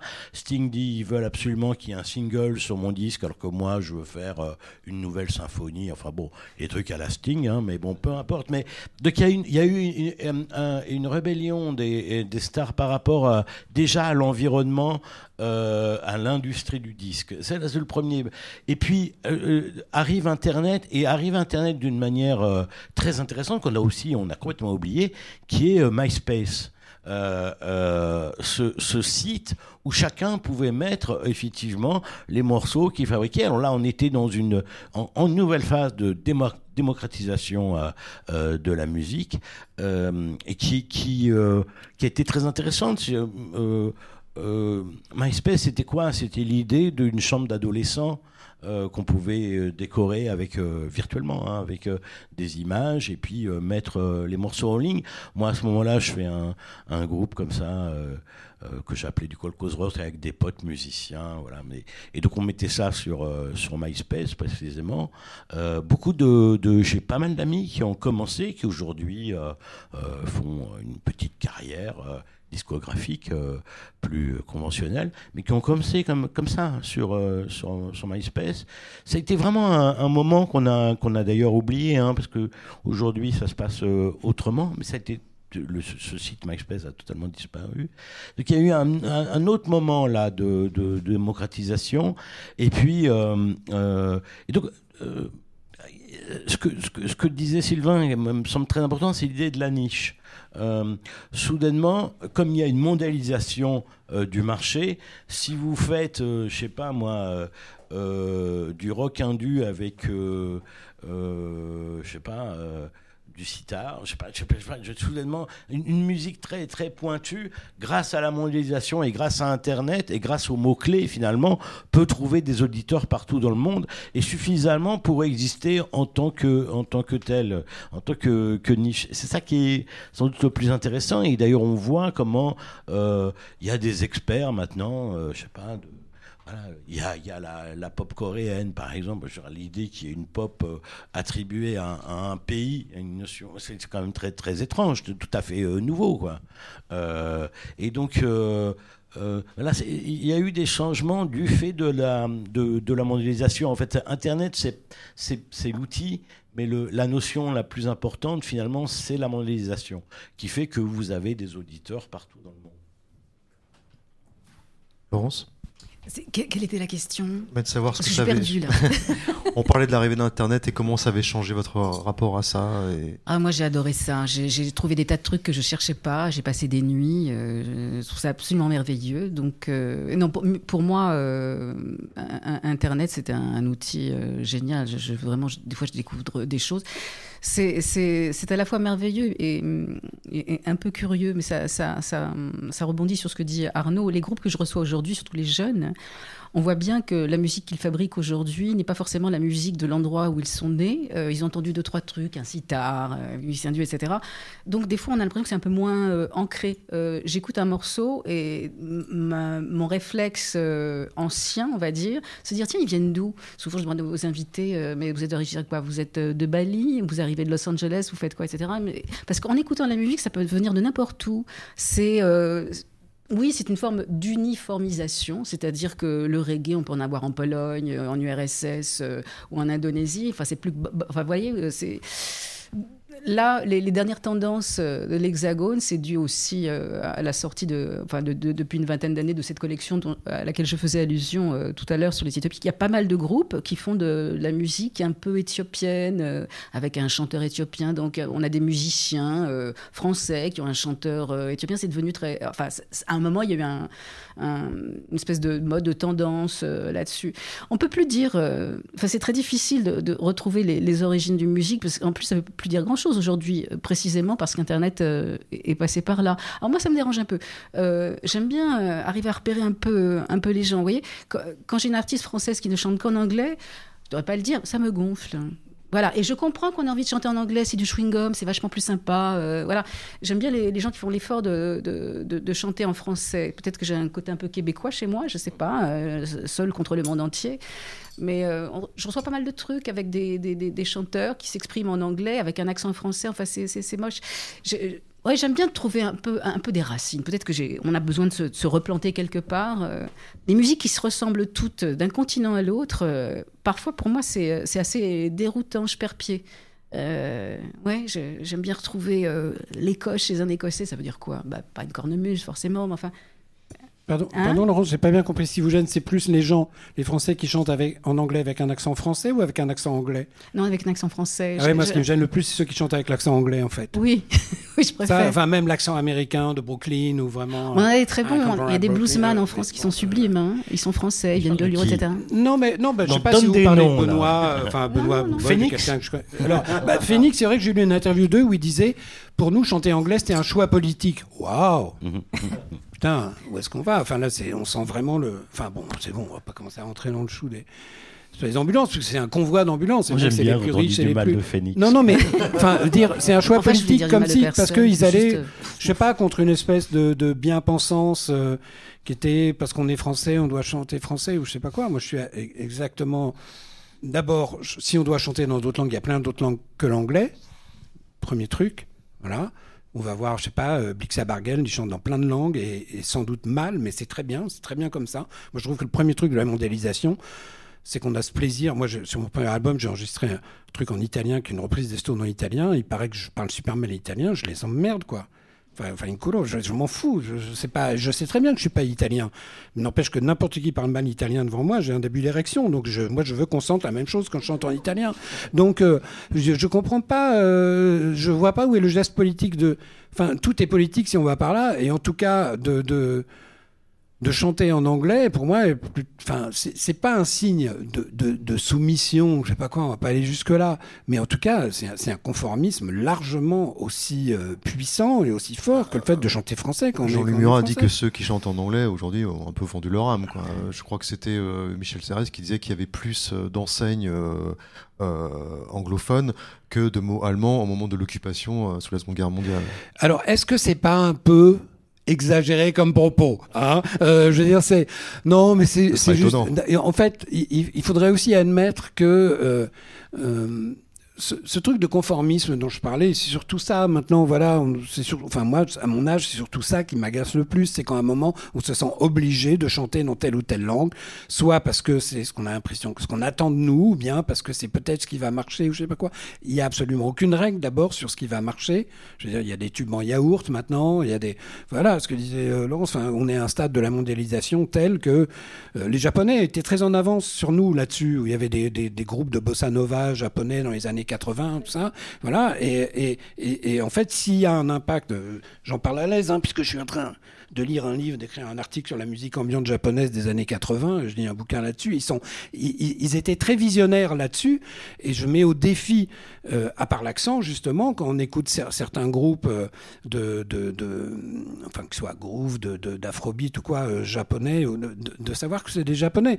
Donc euh, maintenant, c'est, plus vraiment un problème. On va pas se définir parce qu'on utilise telle ou telle langue. Pour moi, le vrai problème, c'est si c'est parler anglais pour dire, euh, euh, je sais pas, enfin tous les trucs, euh, I love the best ou je sais pas quoi, enfin. euh, rien à foutre, quoi. Enfin, je veux dire, le- le- le- l'exigence, elle existe dans toutes les langues. Et moi, je sais par exemple, quand je suis allé travailler plusieurs fois au Brésil, et au bout d'un moment, l'impact de la langue est tel là-bas que je, je me suis rendu compte que je rêvais en brésilien, alors que je connais 30 mots. Et je rêvais avec ces 30 mots. Donc, c'est pas, c'est pas le, cette espèce d'obligation dégueulasse qu'on a de chanter avec la- l'accent de, de Camden ou de, ou de Brooklyn ou quoi. Je trouve ça nul, en fait. Moi, quand on entend Simone Signoret parler anglais, qui parlait avec un, un accent français délicieux, je trouve que c'était une façon. Je m'énerve un peu sur le fait de parler anglais avec l'accent français ou anglais, mais Je suis Mais- ouverte au débat. c'est, je trouve que, en fait, la langue, très sincèrement, importe peu. euh, Pour moi, à partir du moment où quelqu'un écrit quelque chose qui qui a un sens, et moi j'adore, par exemple, j'aime beaucoup entendre chanter en japonais parce que je comprends absolument rien. Mais par contre, j'ai l'impression, sans doute fallacieuse, d'arriver à comprendre si la personne est concernée par ce qu'elle chante ou pas, euh, quelle, que soit la, quelle que soit la langue. On parlait de Nusrat Ali Khan, bah, j'ai même euh, des très grands chanteurs comme ça, en les écoutant, moi j'ai l'impression qu'on peut arriver à savoir les soirs où ils sont vraiment complètement habités et les soirs où ils sont là, jet-lagués, parce qu'il y a une obligation, et ainsi de suite. Donc ça, ça- c'est ça qui me semble le plus, le plus fort et le plus important. Et tant mieux si cette, si cette multiplication des langues possibles, finalement, nous détache d'une certaine manière de cette espèce de- d'obligation du texte, euh, enfin voilà, du beau texte. Moi, s'il y a un truc avec lequel j'ai des problèmes en France, c'est ça, c'est-à-dire le fait que la plupart des gens qui vantaient la chanson française n'en avaient rien à foutre de la musique, mais en gros, il fallait que les textes soient, soient poétiques, ou en tout cas ce qui, ce qui, ce qui- pressentait comme étant poétique, c'est-à-dire la belle rime, euh, l'alexandrin, euh, le, sujet concerné, euh, les camps, le je sais pas quoi, enfin bref. Ça j'ai beaucoup de mal avec ça, mais pour le reste, c'est très bien parce que je sais absolument pas. On, est- on parlait d'internet au départ, qu'est-ce que je Ouais, raconte mais c'est très bien. Oui. C'est très bien. Ah oui, c'est parce que je vous ai coupé sur cette histoire d'accent. conversation. Non, mais les- la, la langue, enfin, j'ai très bien entendu ce que, ce que vous avez dit, Sylvain, mais je reçois pas mal de gens qui, qui chantent en lingala, en swahili, en créole réunionnais, etc. C'est pour ça que j'ai- beaucoup d'intérêt pour la langue, parce que ça chante. Et un groupe comme Tina Rewen, euh, s'il chante en anglais, je vais pas comprendre. En revanche, s'il chante en tamashek et que je fais traduire les textes, je trouve ça plus intéressant. On est toujours plus à l'aise, enfin, ça dépend dans, dans quelle catégorie on joue, dans la langue euh, maternelle. Après, que les artistes français chantent en anglais, si ça les éclate, mais c'est leur choix. Et bravo, quoi. Jeanne Haddad est très bien hein, quand elle chante en anglais. Moi, ça me va. hein. Non, mais Je en fait, on était d'accord en Plus. plus. Hein. Moi, je, je- enfin, voilà, à part un morceau en italien, je sais plus quoi en anglais, moi je chante en Ah français. non, mais parce je suis que preneuse. Si que vous avez une version italienne des Stones, je veux bien vous Mais diffuser. il l'avait aussi, hein. Il l'avait aussi. hein. C'est vrai C'est eux qui l'ont sorti. Ah bon, d'accord. Mais justement, est-ce qu'il n'y a pas aussi euh, un rapport euh, à la langue qui est typiquement euh, culturel C'est-à-dire que nous, en France, on a, un attachement particulier à la langue. Moi, je me souviens qu'en Angleterre, quand je parlais avec mes premiers correspondants anglais des Beatles, je leur parlais des textes. Ils savaient même pas de quoi parlaient euh, les Beatles, alors que c'était euh, leur langue natale. Ils s'en foutaient complètement du texte. Comment t'expliques aussi qu'un mec comme Dylan, qui quelqu'un qui a, pour qui les textes, on sait à quel point c'est important, touche autant de monde, et je pense pas que tout le monde soit bilingue et comprenne tout ce que dit Dylan. Comment ça se fait qu'un mec comme Dylan ait touché autant de gens en étant autant exigeant sur ses textes? Par quoi ça passe? Est-ce que c'est pas par l'émotion justement? Est-ce que c'est pas par un moment une espèce de, véracité, de, de, l'intention de quelque chose? Toi qui es assez expert sur, euh, sur, tout ça. Oui, je, l'ai été, il paraît. Mais en tout cas, euh, en tout cas euh, chez Dylan, il y a un truc qu'on peut pas négliger, c'est que je pense que la période où il a le plus de succès, c'est un chanteur pop. C'est un chanteur pop, c'est-à-dire ses chansons sont extrêmement bien troussées, les accents toniques sont parfaits à l'endroit idéal, et ensuite, et je pense qu'il pourrait chanter à peu près dans n'importe quelle langue. C'est une espèce de placement de la voix, de, il maîtrise parfaitement, parce que c'est un gros choureur, c'est un gros copieur, il maîtrise parfaitement euh, l'écriture du refrain idéal. Enfin, à cette époque-là, quoi, l'époque, euh, on va dire, 64, euh, 66, enfin l'époque où vraiment ça devient une star internationale. Euh, il est copain avec les Beatles, tout ça. Et euh, enfin voilà, de toute façon, Dylan au départ, si si les choses s'étaient emmanchées comme il l'avait voulu, son premier single c'était un single rock et il se voyait comme euh, le nouveau Elvis ou euh, le donc euh, c'est devenu un c'est devenu un, un comme il le dit lui-même, parce que c'est ce qui plaisait aux filles et c'était c'était plus facile euh, plus facile pour se déplacer. Je dis pas qu'il n'était pas authentique dans ses goûts, mais ça aurait très bien pu. euh, le texte, euh, oui, les espèces d'hallucinations, c'est clair. Il y a un côté rimbaldien à une époque absolument parfait. Il le dit très bien lui-même, qu'il serait incapable de refaire ce qu'il a fait à cette époque-là. Voilà, une espèce de- d'enchevêtrement d'images très très rapide, très fécond, voilà, qui, sans doute lui, lui, échappait partiellement. Donc, euh, mais encore une fois, moi je pense que quoi qu'on pense de la voix de Dylan, à, ce moment-là, quand il chante ça, il est le seul à avoir cette voix-là. Personne d'autre ne chante comme ça, et c'est ça qui a le plus d'impact en réalité. Parce que si on prend Blowing in the Wind, si on prend un exemple plus connu, euh, 95% des non-anglophones ne comprennent pas ce titre. Ce n'est pas le vent qui souffle. C'est pas quelque chose qui est voilà. le- la réponse ne s'en va pas. euh, voilà, euh, la, réponse ne souffle pas dans le vent. Enfin, c'est- débile une réponse qui souffle dans le vent.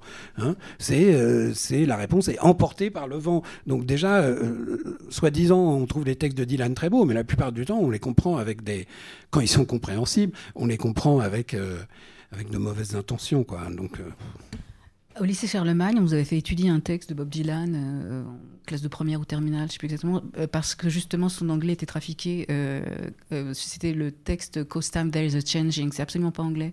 Donc on avait abordé cette thématique chez Monsieur Dylan. Des coquetteries, oui, c'est-à-dire qu'il il imitait, il imitait beaucoup l'anglais du Moyen Âge et tout. En tout cas, l'idée qui s'en faisait et qui pouvait passer par les films, par les films hollywoodiens. N'empêche que c'était inventif en tout cas, c'est-à-dire cette façon de venir placer des incises comme ça un peu n'importe où, qui cassait le, rythme, sur lesquels il venait poser. Encore une fois, je pense que c'est vraiment euh, la façon de venir poser. euh, son accent tonique, euh, l'énergie dans un vers, ça c'est sans doute le plus, le plus important. Avant de laisser euh, la parole à ceux qui veulent vous poser euh, quelques questions, on va revenir vers vous après. Pour revenir à ça, sur le, tu parlais des doubles casquettes des gens. Je crois que euh, il me semble que en littérature, 2, 2 à 5 j'ai souvent entendu ce chiffre, des écrivains seulement vivent vraiment de leur plume. Tu, confirmes ça, euh, Arnaud C'est pour ça? Oui, ça me semble déjà un chiffre assez exagéré. Euh, oui, c'est, en général, euh, il faut gagner plus de 50% euh, de ses droits d'auteur pour être considéré comme un, euh, un écrivain. Euh, ce qui fait que, par exemple, euh, euh, des personnalités de la télévision qui publient des livres ne sont pas considérés comme des écrivains au sens où le revenu de leur métier à la télévision est bien plus important que le, revenu dégagé. Vous voyez, je veux dire, c'est donc des gens qui gagnent vraiment plus de 50% de leur revenu à partir de, de leur sont, sont très très peu nombreux. Euh, et vraiment la condition là euh, de l'écrivain en France en tout cas euh, est de plus en plus terrible. Ils sont de plus en plus prolétarisés et vivent d'ailleurs euh, de choses qui n'ont plus grand chose à voir avec la littérature. Moi, ce, ceux que je vois et qui veulent continuer à, à exercer, euh, enfin rester dans la sphère littéraire, c'est-à-dire pas avoir un second métier qui n'a rien à voir avec euh, la littérature. Bon bah ils donnent, euh, ils vont, de- ils vont dans les lycées donner euh, des cours, enfin parler de littérature, etc. C'est pour rester au plus près, quoi. Euh, donc euh, oui, évidemment, personne, euh, personne gagne sa vie, mais ça n'a jamais été le cas, par ailleurs. hein.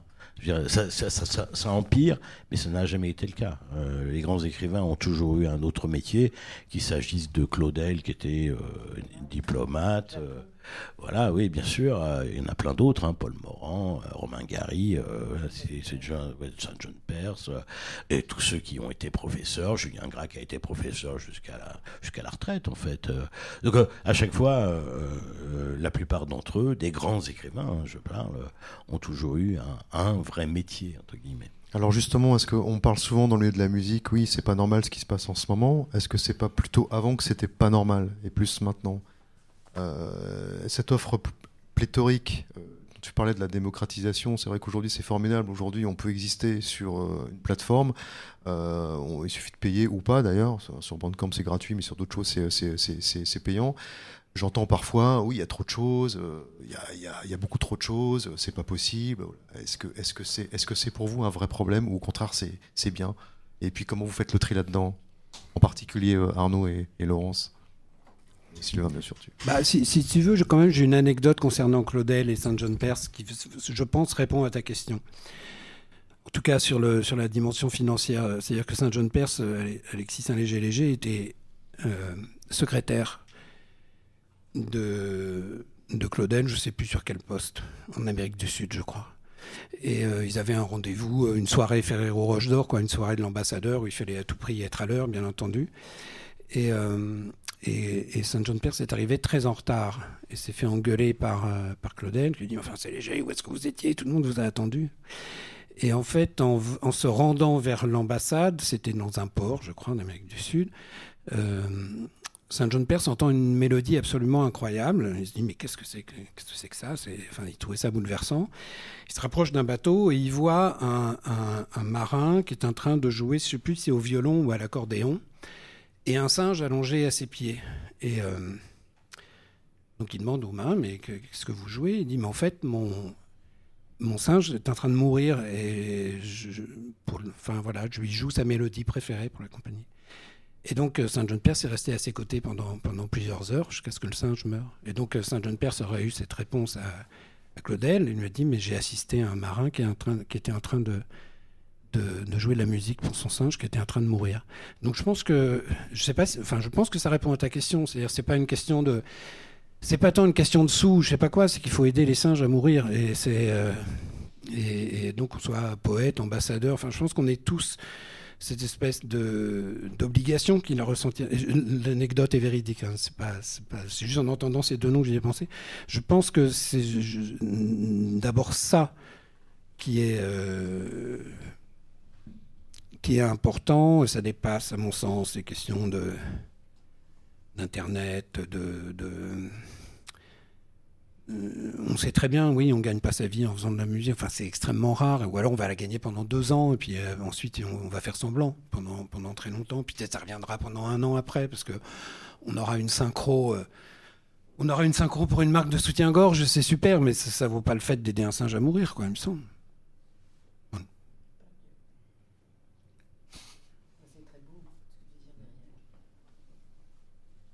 Faut quand même parler après. hein. Il aime bien les blancs. Non, mais il y a- il Il y a quelque chose quand même qui est assez euh, nouveau. hein. Je parlais de, de ces écrivains euh, donc très très très connus, très célèbres, qui ont euh, donc euh, tous eu un véritable métier qui euh, leur assurait leur, leur subsistance et leur œuvre euh, c'était en plus. hein. Il y a eu un changement où on a voulu faire en sorte que la musique soit un métier. Euh, euh, autrefois, les parents disaient mais musicien c'est pas un métier. Justement, quand leurs enfants leur disaient mais moi je veux devenir musicien, ils disaient oh là là là là.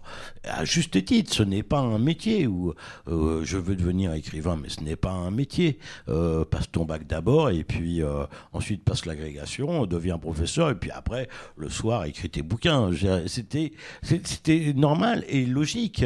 Il y a eu quand même une espèce de, perversion où soudainement on s'est dit mais pourquoi on n'en vivrait pas? Là soudainement euh, euh, quelque chose s'est passé. Je vois là euh, les écrivains pour parler de, choses que je connais mieux que, que les musiciens aujourd'hui. Les écrivains ont obtenu, grâce à un effet de syndicalisation, le fait que lorsqu'ils participent à un, festival, donc ils vont pour la journée derrière une table, signer leur bouquin, essayer d'en vendre. Donc ils sont payés quand même pour cette journée. Euh, euh, où ils sont derrière un stand euh, en train de, de leurs marchandises. Voilà, c'était une avancée, mais ça ne change rien vraiment à, une quelconque professionnalisation de, la littérature. Est-ce que la littérature doit devenir professionnelle? C'est pas c'est pas du tout une évidence. On n'imagine pas, je sais pas moi, n'imagine pas Rimbaud euh, être salarié pour écrire euh, euh, ses poèmes. Donc, quelque chose là s'est transformé, qui vient beaucoup d'un marché, à mon avis, qui est celui des écoles. Là, je vois aussi les masterclass, vous voyez ça sur Internet, comment devenir écrivain en 10 leçons par Marc Lévy. Enfin, je veux dire, euh, voilà. Euh, euh, donc, euh, euh, euh, il y, a, cette idée là, c'est qu'on on vend une, une profilisation euh, à des gens. Euh, et alors, c'est vrai aussi que la culture est devenue un, secteur euh, d'économie, euh, dont euh, on a rappelé encore euh, très récemment euh, qui rapportait plus que le secteur au- automobile en France. Donc, euh, c'est pas, c'est pas, il y a effectivement une économie culturelle. Et, euh, mais c'est vrai que dans cette économie culturelle, c'est le celui qui produit en l'occurrence donc euh, l'écrivain, voire euh, le musicien, qui touche le moins dans la chaîne, dans la chaîne du livre ou dans la chaîne qui n'est plus celle du disque parce que le disque a un peu disparu, mais enfin dans la chaîne musicale. Euh, c'est ça qui est intéressant surtout, hein, c'est que c'est celui qui fournit la matière première, on va dire, euh, qui ouais. est le moins rémunéré dans euh, la chaîne de production. C'est peut-être là le véritable scandale. En. Et qu'est-ce qu'on peut faire? Là, je vois, par exemple, euh, j'ai une amie qui est une romancière euh, québécoise qui m'apprenait euh, que euh, un syndicat là-bas a décidé d'être dans un rapport de force avec les éditeurs, de leur dicter leurs conditions.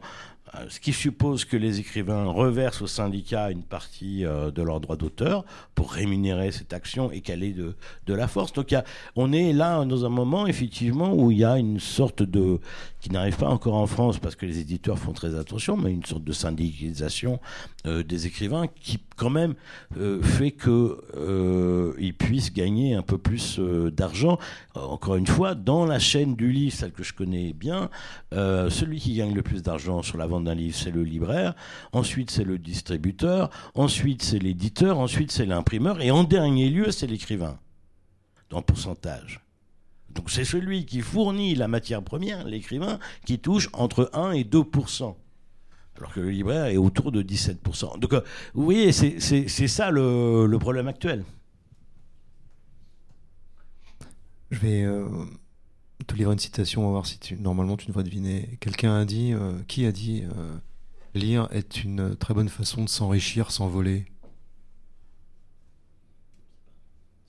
Arlette Léguillet. Pas mal, non? Est-ce qu'on peut dire ça aussi de la musique aujourd'hui, euh, où le disque est complètement, euh, a plus vraiment de valeur dans ce milieu qui est quand même assez sinistré? En fait, je- comme, comme, comme assez souvent, je n'ai pas bien compris ce que vous dire Arlette Laguillet. J'ai pas toujours compris ce qu'elle voulait dire en fait.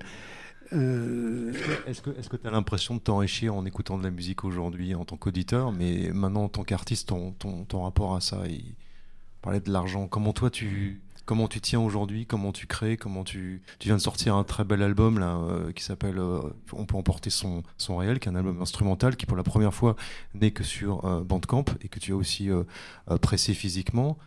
Comment s'est fait cette démarche ça, le contexte était un peu particulier. C'était le confinement, donc on savait pas. Quand j'ai commencé ce disque, on savait même pas si on allait. Enfin, on oublie très vite, hein, mais on savait pas à cette époque-là si on allait tous encore vivre quelques mois après. Donc je me suis dit, bah moi j'ai envie de faire ce. De toute façon, il faut que je fasse ce disque. Je l'ai fait chez moi. Et donc vers la fin du premier confinement, le premier truc le plus simple, c'était de le mettre sur Bandcamp. Puis après, les habitudes ont repris leur, leur droit. Et c'est très bien comme ça. Et c'est devenu un vinyle. Et puis euh, c'est sans doute le disque que j'ai le moins vendu, mais c'était normal vu comment je l'ai produit.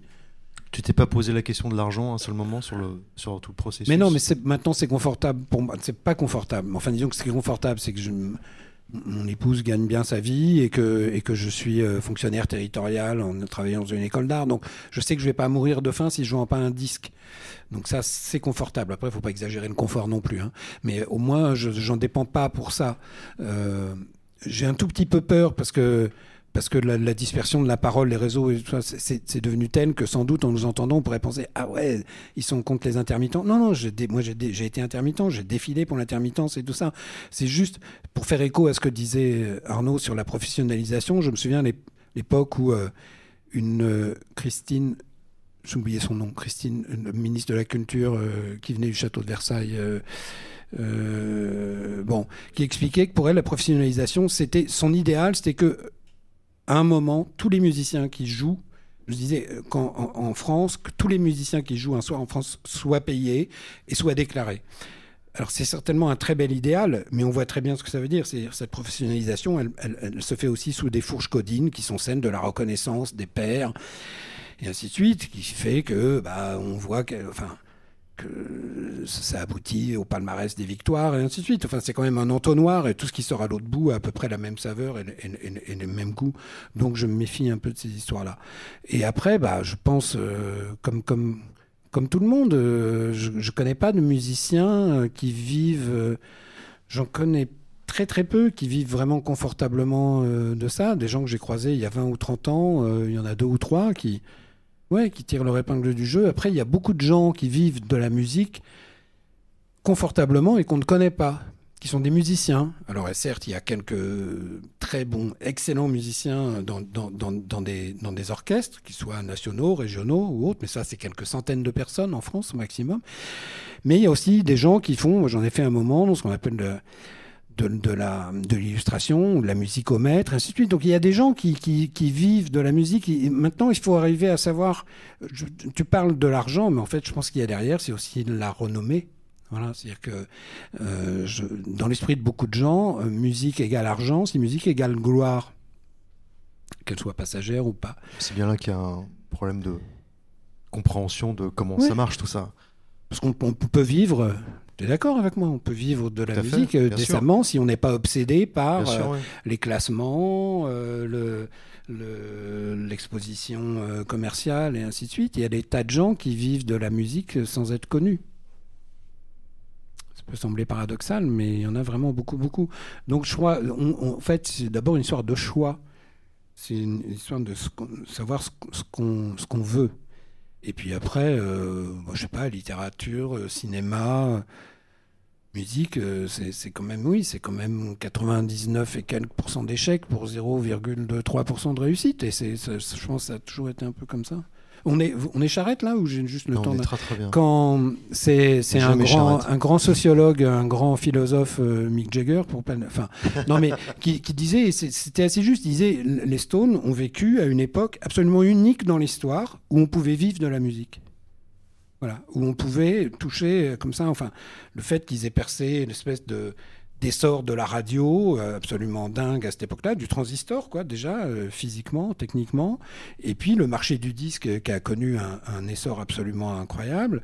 Ça ne veut pas dire que plus personne ne pourra vivre de la musique, mais c'est vrai qu'il y a quand même eu une espèce de concordance de la technique, de la curiosité, de l'absence des autres médias, c'est-à-dire pas de pas de jeux vidéo, pas de voilà, pas pas de pas d'internet, pas de donc euh, je pense qu'il faut arrêter de croire que ça se reproduira, ça se reproduira pas. On va vivre de la musique différemment, on va gagner de l'argent avec la musique différemment, mais cette espèce de d'exposition complètement complètement dingue qui peut durer plusieurs euh, dizaines d'années, bah, je pense que tous les gens qui marchent en, en ce moment, euh, je sais pas, les, les, les, les Beyoncé, les, ça, c'est les queues de comète de ça. C'est pas des gens qui ont 20 ans, c'est des gens qui ont pas loin de 50 ans et qui, et qui continuent de, de vivre sur, le, sur, ce, sur la fin de ce modèle.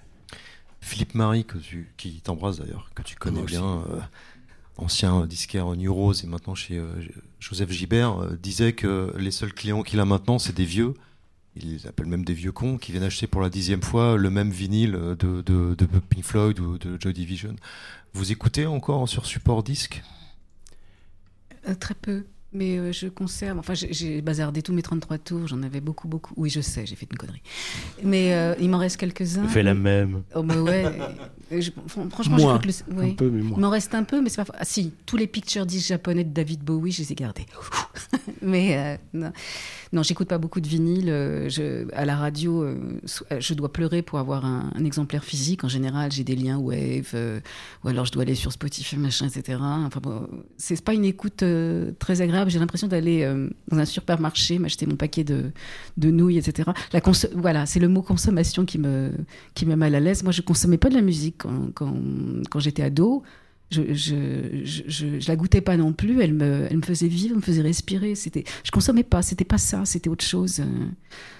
Attend, enfin, j'attendais plus la sortie d'un album entier avec un premier morceau jusqu'au douzième. Il y avait un- une chronologie Parfois, si c'était un concept album, etc. Aujourd'hui, bon, on a 5 000, 10 000, 30 000 morceaux et je pique là, je pique là, j'arrive pas à suivre un artiste. J'entends une chanson. Non, on dit plus chanson, on dit un son. Attaché de près, je dis, tu peux- On dit chanson Bah oui, oui. Ah là là. Et on me dit, je peux t'envoyer du son Ouais, envoie-moi du son. Je suis obligée, ils ont 25 ou 30 ans, j'en ai plus de 60, je vais pas parler. euh, Je dis, ouais, envoie-moi du son. Yo, salut la, la- la famille, la mi-femme, je peux pas faire ça, tu vois, c'est- je suis, je suis très décalée, quoi. Enfin voilà. Qu'est-ce que c'était quoi la question? CD, vinyle, est-ce que tu Alors vinyle pas trop, mais euh, on m'en donne maintenant, on me les signe et tout, je les prends, je me dis, je vais me racheter une, une- une technique. Ouais, ouais, ouais, je vais refaire. Mais c'est petit chez moi, je peux pas. Bon, J'étais Professionnalisation, content de me débarrasser de mes vinyles. C'est vraiment un objet. Non, c'est un objet. Je trouve euh, autant le CD me semble un objet quasi parfait. Euh, euh, autant le, le- le vinyle, sa manipulation, euh, l'histoire du, diamant, enfin, euh, ça, s'abîme très vite, ça prend la poussière. C'était pas du tout un objet réussi d'un point de vue pratique. Le CD était juste l'objet, à mon avis, hein, très réussi par rapport à ça. On a beaucoup discuté du son, ça m'a toujours semblé absurde. Enfin, euh, bon, je crois, Ah bah, je, vois, le- je vois son sourire de Euh, pervers, ravi. Ils ont, ça y est, ils vont Pas se friter. Ils vont Mais donc, euh, voilà, ça c'est le, c'est la première chose. Euh, ce qui est vrai, c'est que, mais ça vaut pour euh, pour tout, ça vaut pour la littérature comme pour la musique. C'est que ce qui ce qui a changé finalement par rapport à à, à notre jeunesse, euh, c'est l'i- c'est l'idée qu'on est en, en- partout, on est en surproduction. C'est-à-dire euh, surproduction littéraire, euh, surproduction euh, musicale. C'est-à-dire que évidemment, on ne peut plus absorber, ce qui n'était pas le cas, à mon sens, lorsque nous étions jeunes. On, y avait la- on n'était pas, la musique n'était pas en état de surproduction. Il y avait beaucoup de choses qui sortaient, mais on pouvait arriver à suivre l'actualité musicale en lisant un ou deux euh, euh, journaux spécialisés. On suivait très bien l'actualité du rock, par exemple. Euh, Aujourd'hui, il me semble que c'est absolument plus possible. C'est-à-dire que quelque chose, c'est voilà, c'est démultiplié.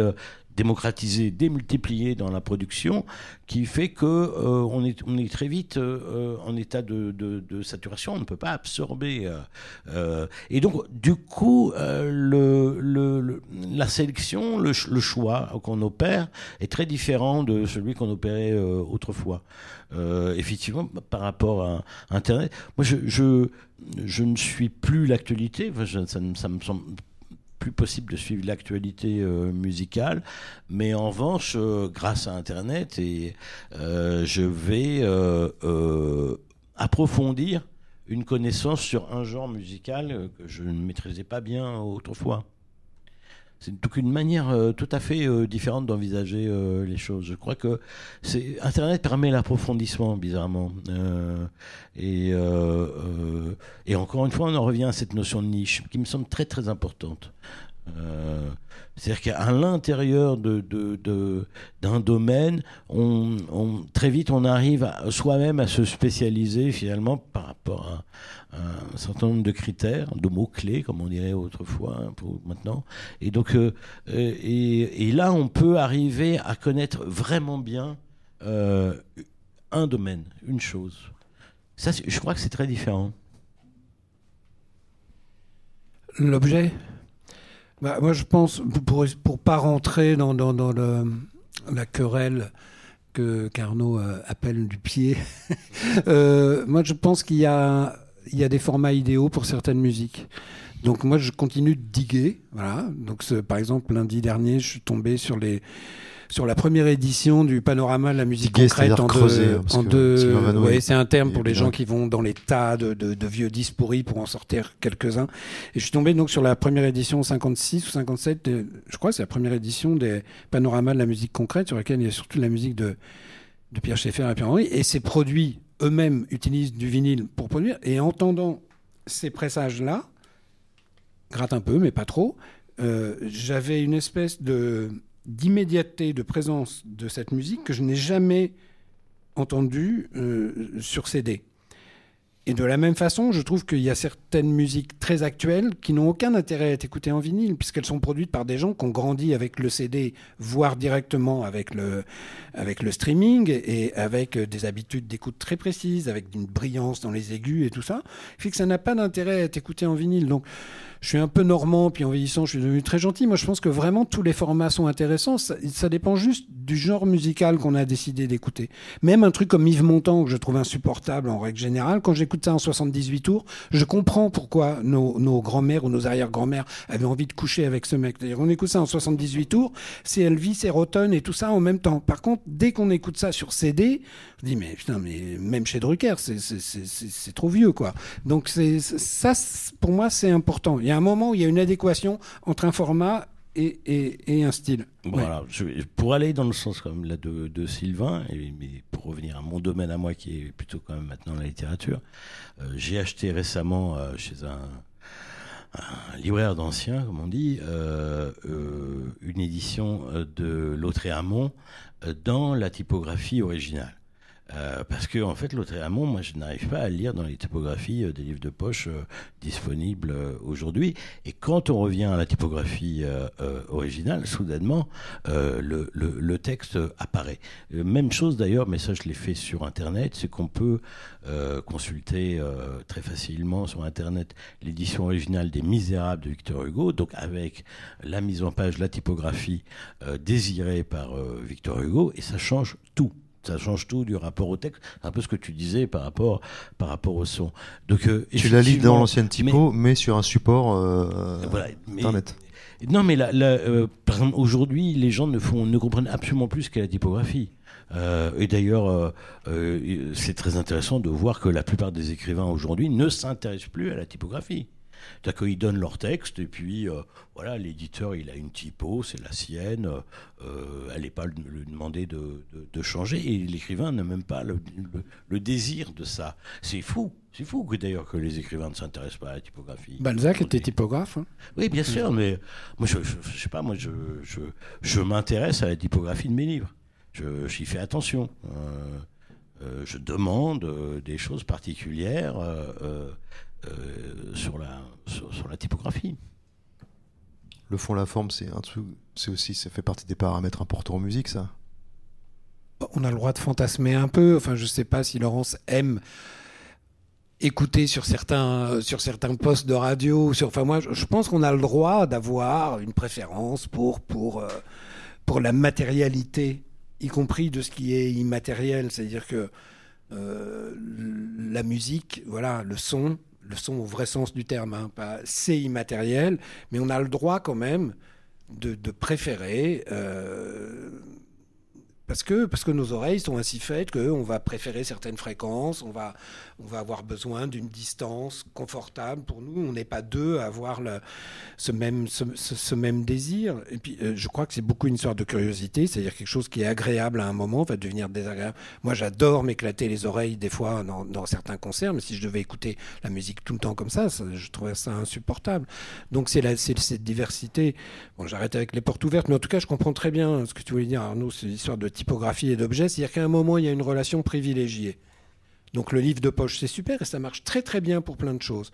Mais euh, quand on aime vraiment euh, un, texte ou la, production, pour utiliser un terme un peu triste, mais voilà, c'est comme ça, c'est peut-être marxiste, j'en sais rien, mais la production d'un artiste, il y a un moment où on va trouver le contexte idéal. Pour la peinture, généralement, c'est quand on voit vraiment la peinture.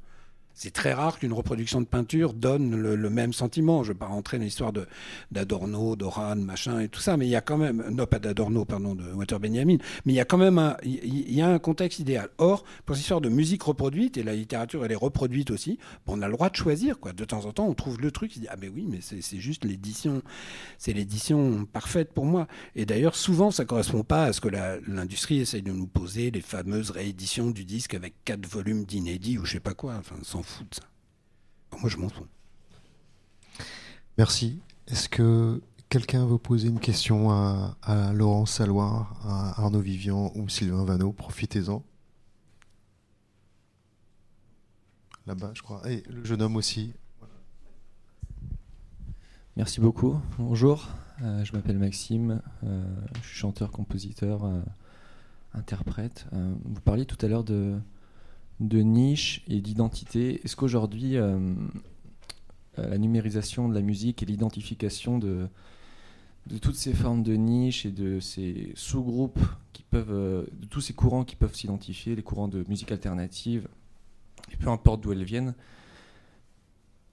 elles, permettent aujourd'hui peut-être de s'identifier plus facilement à, un groupe euh, que auparavant où on avait une pensée unique dans la musique?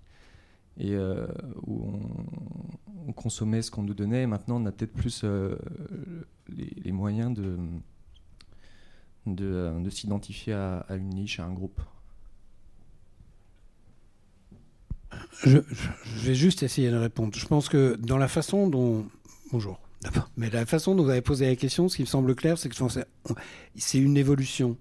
Parce que, euh, comme vous l'avez présenté, on avait l'impression qu'avant, on ne pouvait pas s'identifier et que maintenant, parce qu'on a cette diversité, euh, ça devient plus facile de s'identifier. Oui, elle est certainement plus riche, certainement plus étendue et plus disponible qu'avant, plus accessible qu'avant. Mais en tout cas, je pense que nos. Moi, j'étais déjà un petit peu trop jeune, mais je voyais des, mes aînés de quelques années qui s'identifiaient aux Beatles. Le monde entier s'est identifié aux Beatles. Et je ne pense pas que c'était une identification bidon. Par contre, elle correspondait à ce que la société était et, et- et aux canaux de diffusion de l'époque. Que les Beatles eux-mêmes étaient fans de Stockhausen ou de trucs que leur public n'écoutait jamais, ça c'était autre chose. Mais, euh, en, tout cas, je pense que c'était une vraie adhésion. Je ne suis pas sûr qu'elle était moins forte ou plus forte que. euh, Enfin, je vois quand. Finalement, dans l'IB, euh, il y y, a des portraits chaque semaine et chaque fois, ils posent la même question est-ce que vous connaissez le drone métal? Je suis très surpris de voir que tous sont des gens qui, sont liés à la musique et personne ne connaît le drone métal. Alors que quand Son Ho joue quelque part, on est plusieurs centaines à se faire vriller les tympans. Donc je pense pas non plus que euh, je, je suis pas sûr que ce soit très différent. Je pense que l'adhésion des gens qui aiment, euh, je sais pas, euh, quand, euh, quand je suis allé voir les Neubotten la dernière fois à Paris, alors la, public, la moyenne d'âge était assez élevée. Les gens ne crient plus comme si les filles avaient 13 ans au concert des Beatles dans les années 60, mais ça reste toujours le même moteur. Je suis pas sûr que ça change vraiment en fait. J'ai l'impression que ce qui a, a changé, c'est le, pour prendre une, expression ridicule, c'est l'étendue des possibles. C'est-à-dire qu'on a plus de groupes, on a plus d'artistes à aimer, peut-être plus de genres ou de sous-genres à aimer, mais je pense pas que profondément, intimement, ce soit différent. Ce qui a changé, c'est socialement. C'est-à-dire que les Beatles, ils pouvaient un petit peu changer le monde. Je pense que euh, les artistes dont, on parle là, les artistes de niche, non, ils peuvent pas changer le monde. Ils peuvent euh, donner du plaisir très fort et le goût de la curiosité à leurs auditeurs, ce qui est déjà énorme. Mais en tout cas, il y a un truc qui a changé. Et peut-être tant mieux, parce que si, si les rares vedettes, si c'était pour écouter euh, Kanye West nous expliquer que non, moi j'aime bien les juifs, mais j'aime bien Hitler aussi. Enfin, je pense qu'au bout d'un moment, ce genre d'adhésion, on peut s'en passer, quoi. Mais, euh, mais en tout cas, euh, je ne crois pas que ce soit très différent.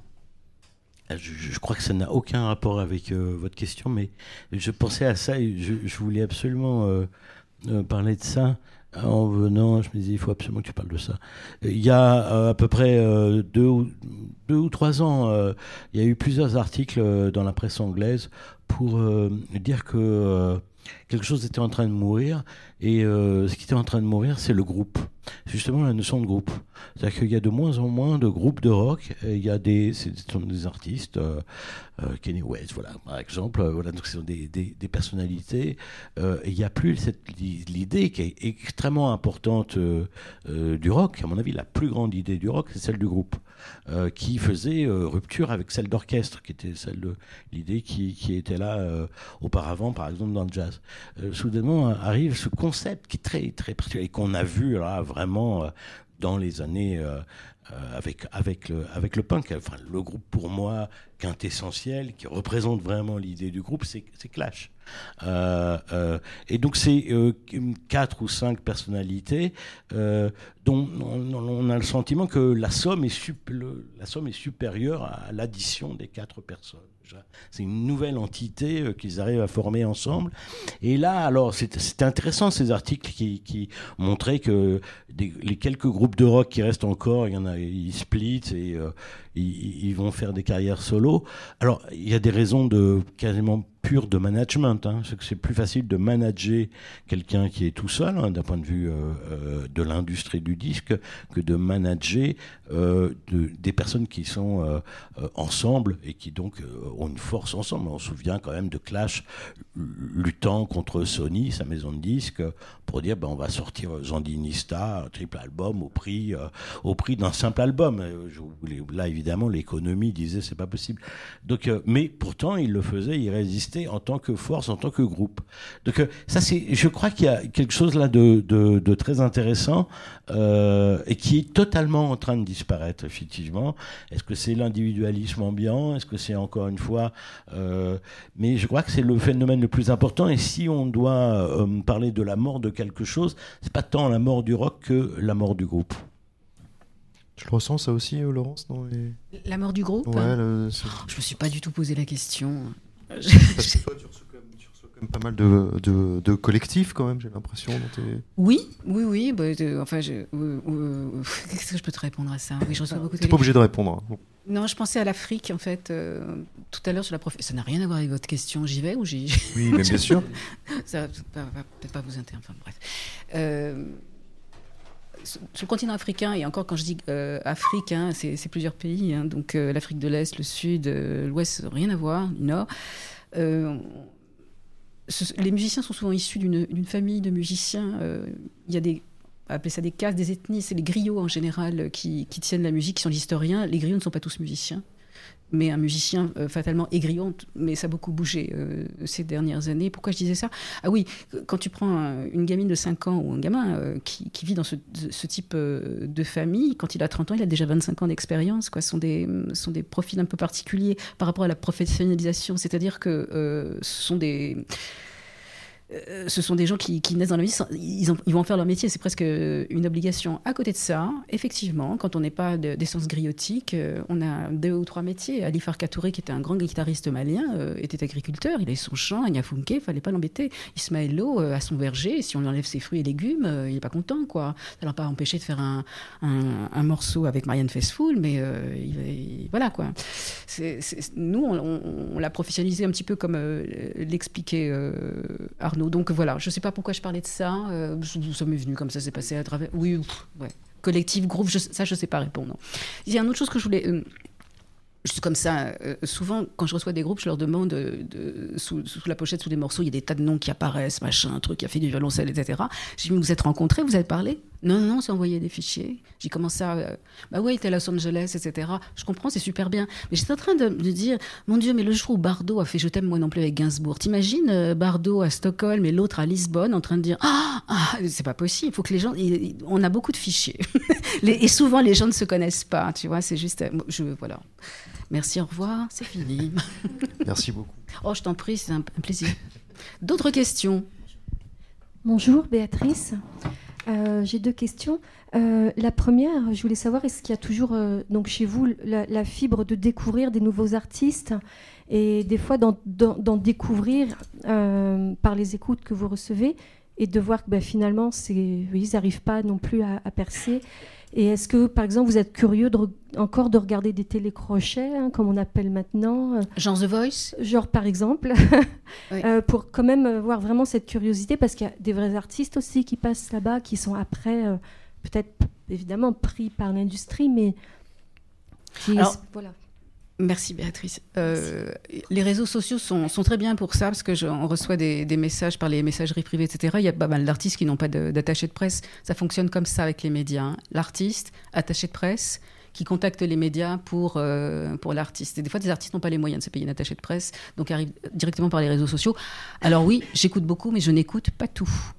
Et euh, oui, je suis intéressée par, euh, par euh, de nouveaux artistes. Et oui, il y en a qui débarquent dans le studio et je suis leur première interview radio. Alors, c'est pas toujours évident parce que répondre à des questions est un vrai métier. Et cette curiosité est toujours là. Ouais, mais bon, euh, je vous cache pas que des fois un peu les oreilles sont fatiguées et comme peut-être euh, mes camarades ici autour de cette table, euh, des fois de la musique instrumentale du début 20e me fait du bien pour repartir dans le 21e siècle.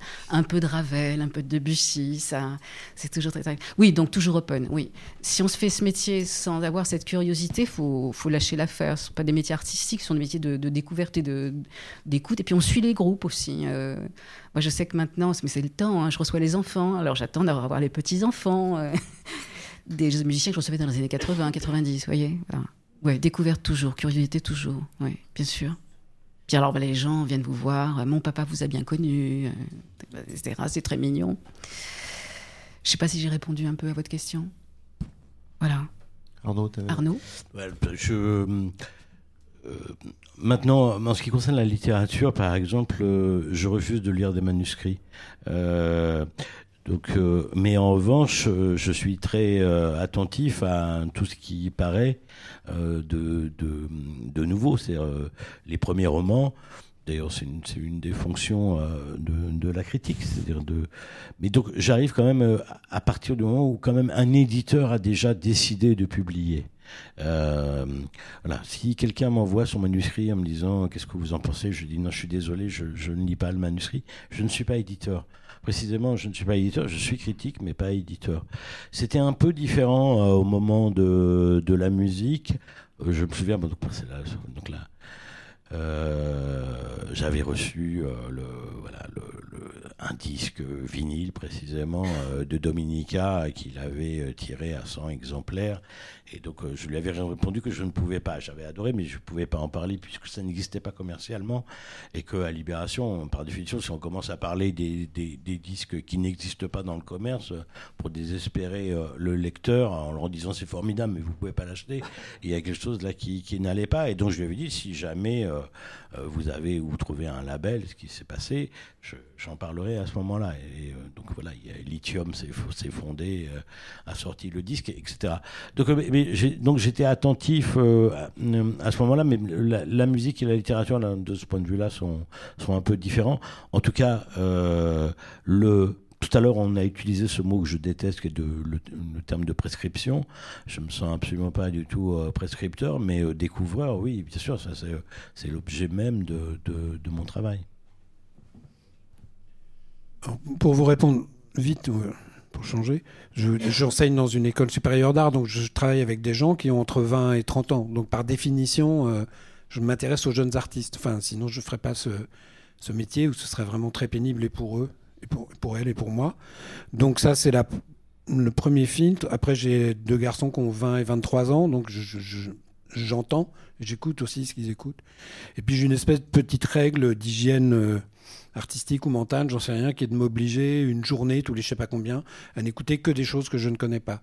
Et bon, euh, Spotify et tout ça, c'est quand même assez parfait pour ça. C'est-à-dire se dire. Et moi, j'ai une relative confiance dans les algorithmes. Des fois, ils me disent, Eh, vous pourriez écouter ça? Si je trouve ça nul, je suis pas maso, je coupe au bout de 10 secondes. Mais en tout cas, je, je découvre beaucoup de choses comme ça.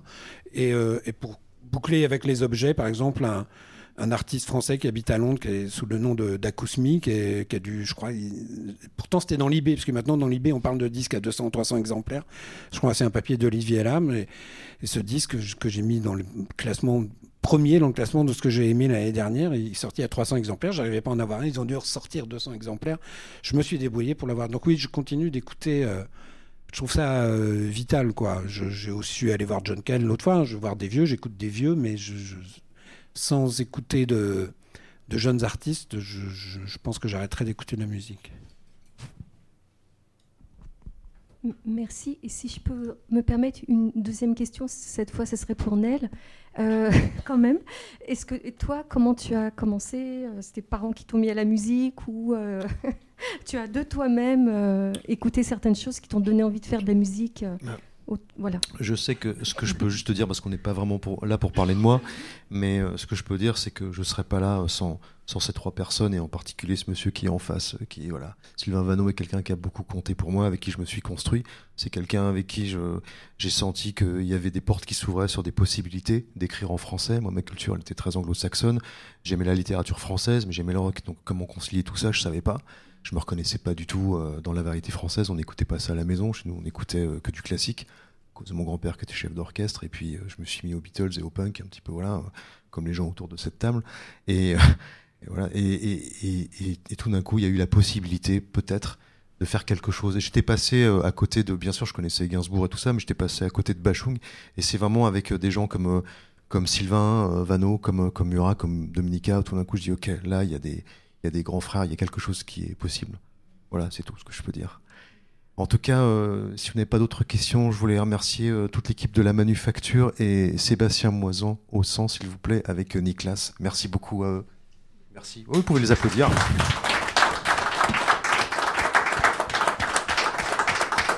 Merci infiniment à Marina Lecomte qui m'a aidé à préparer cette, cette première session du Café Walden, s'il vous plaît.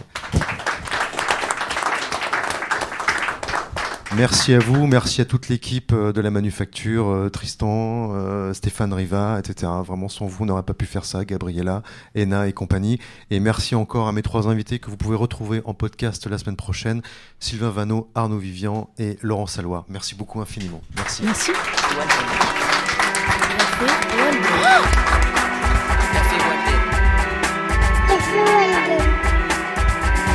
Café Walden.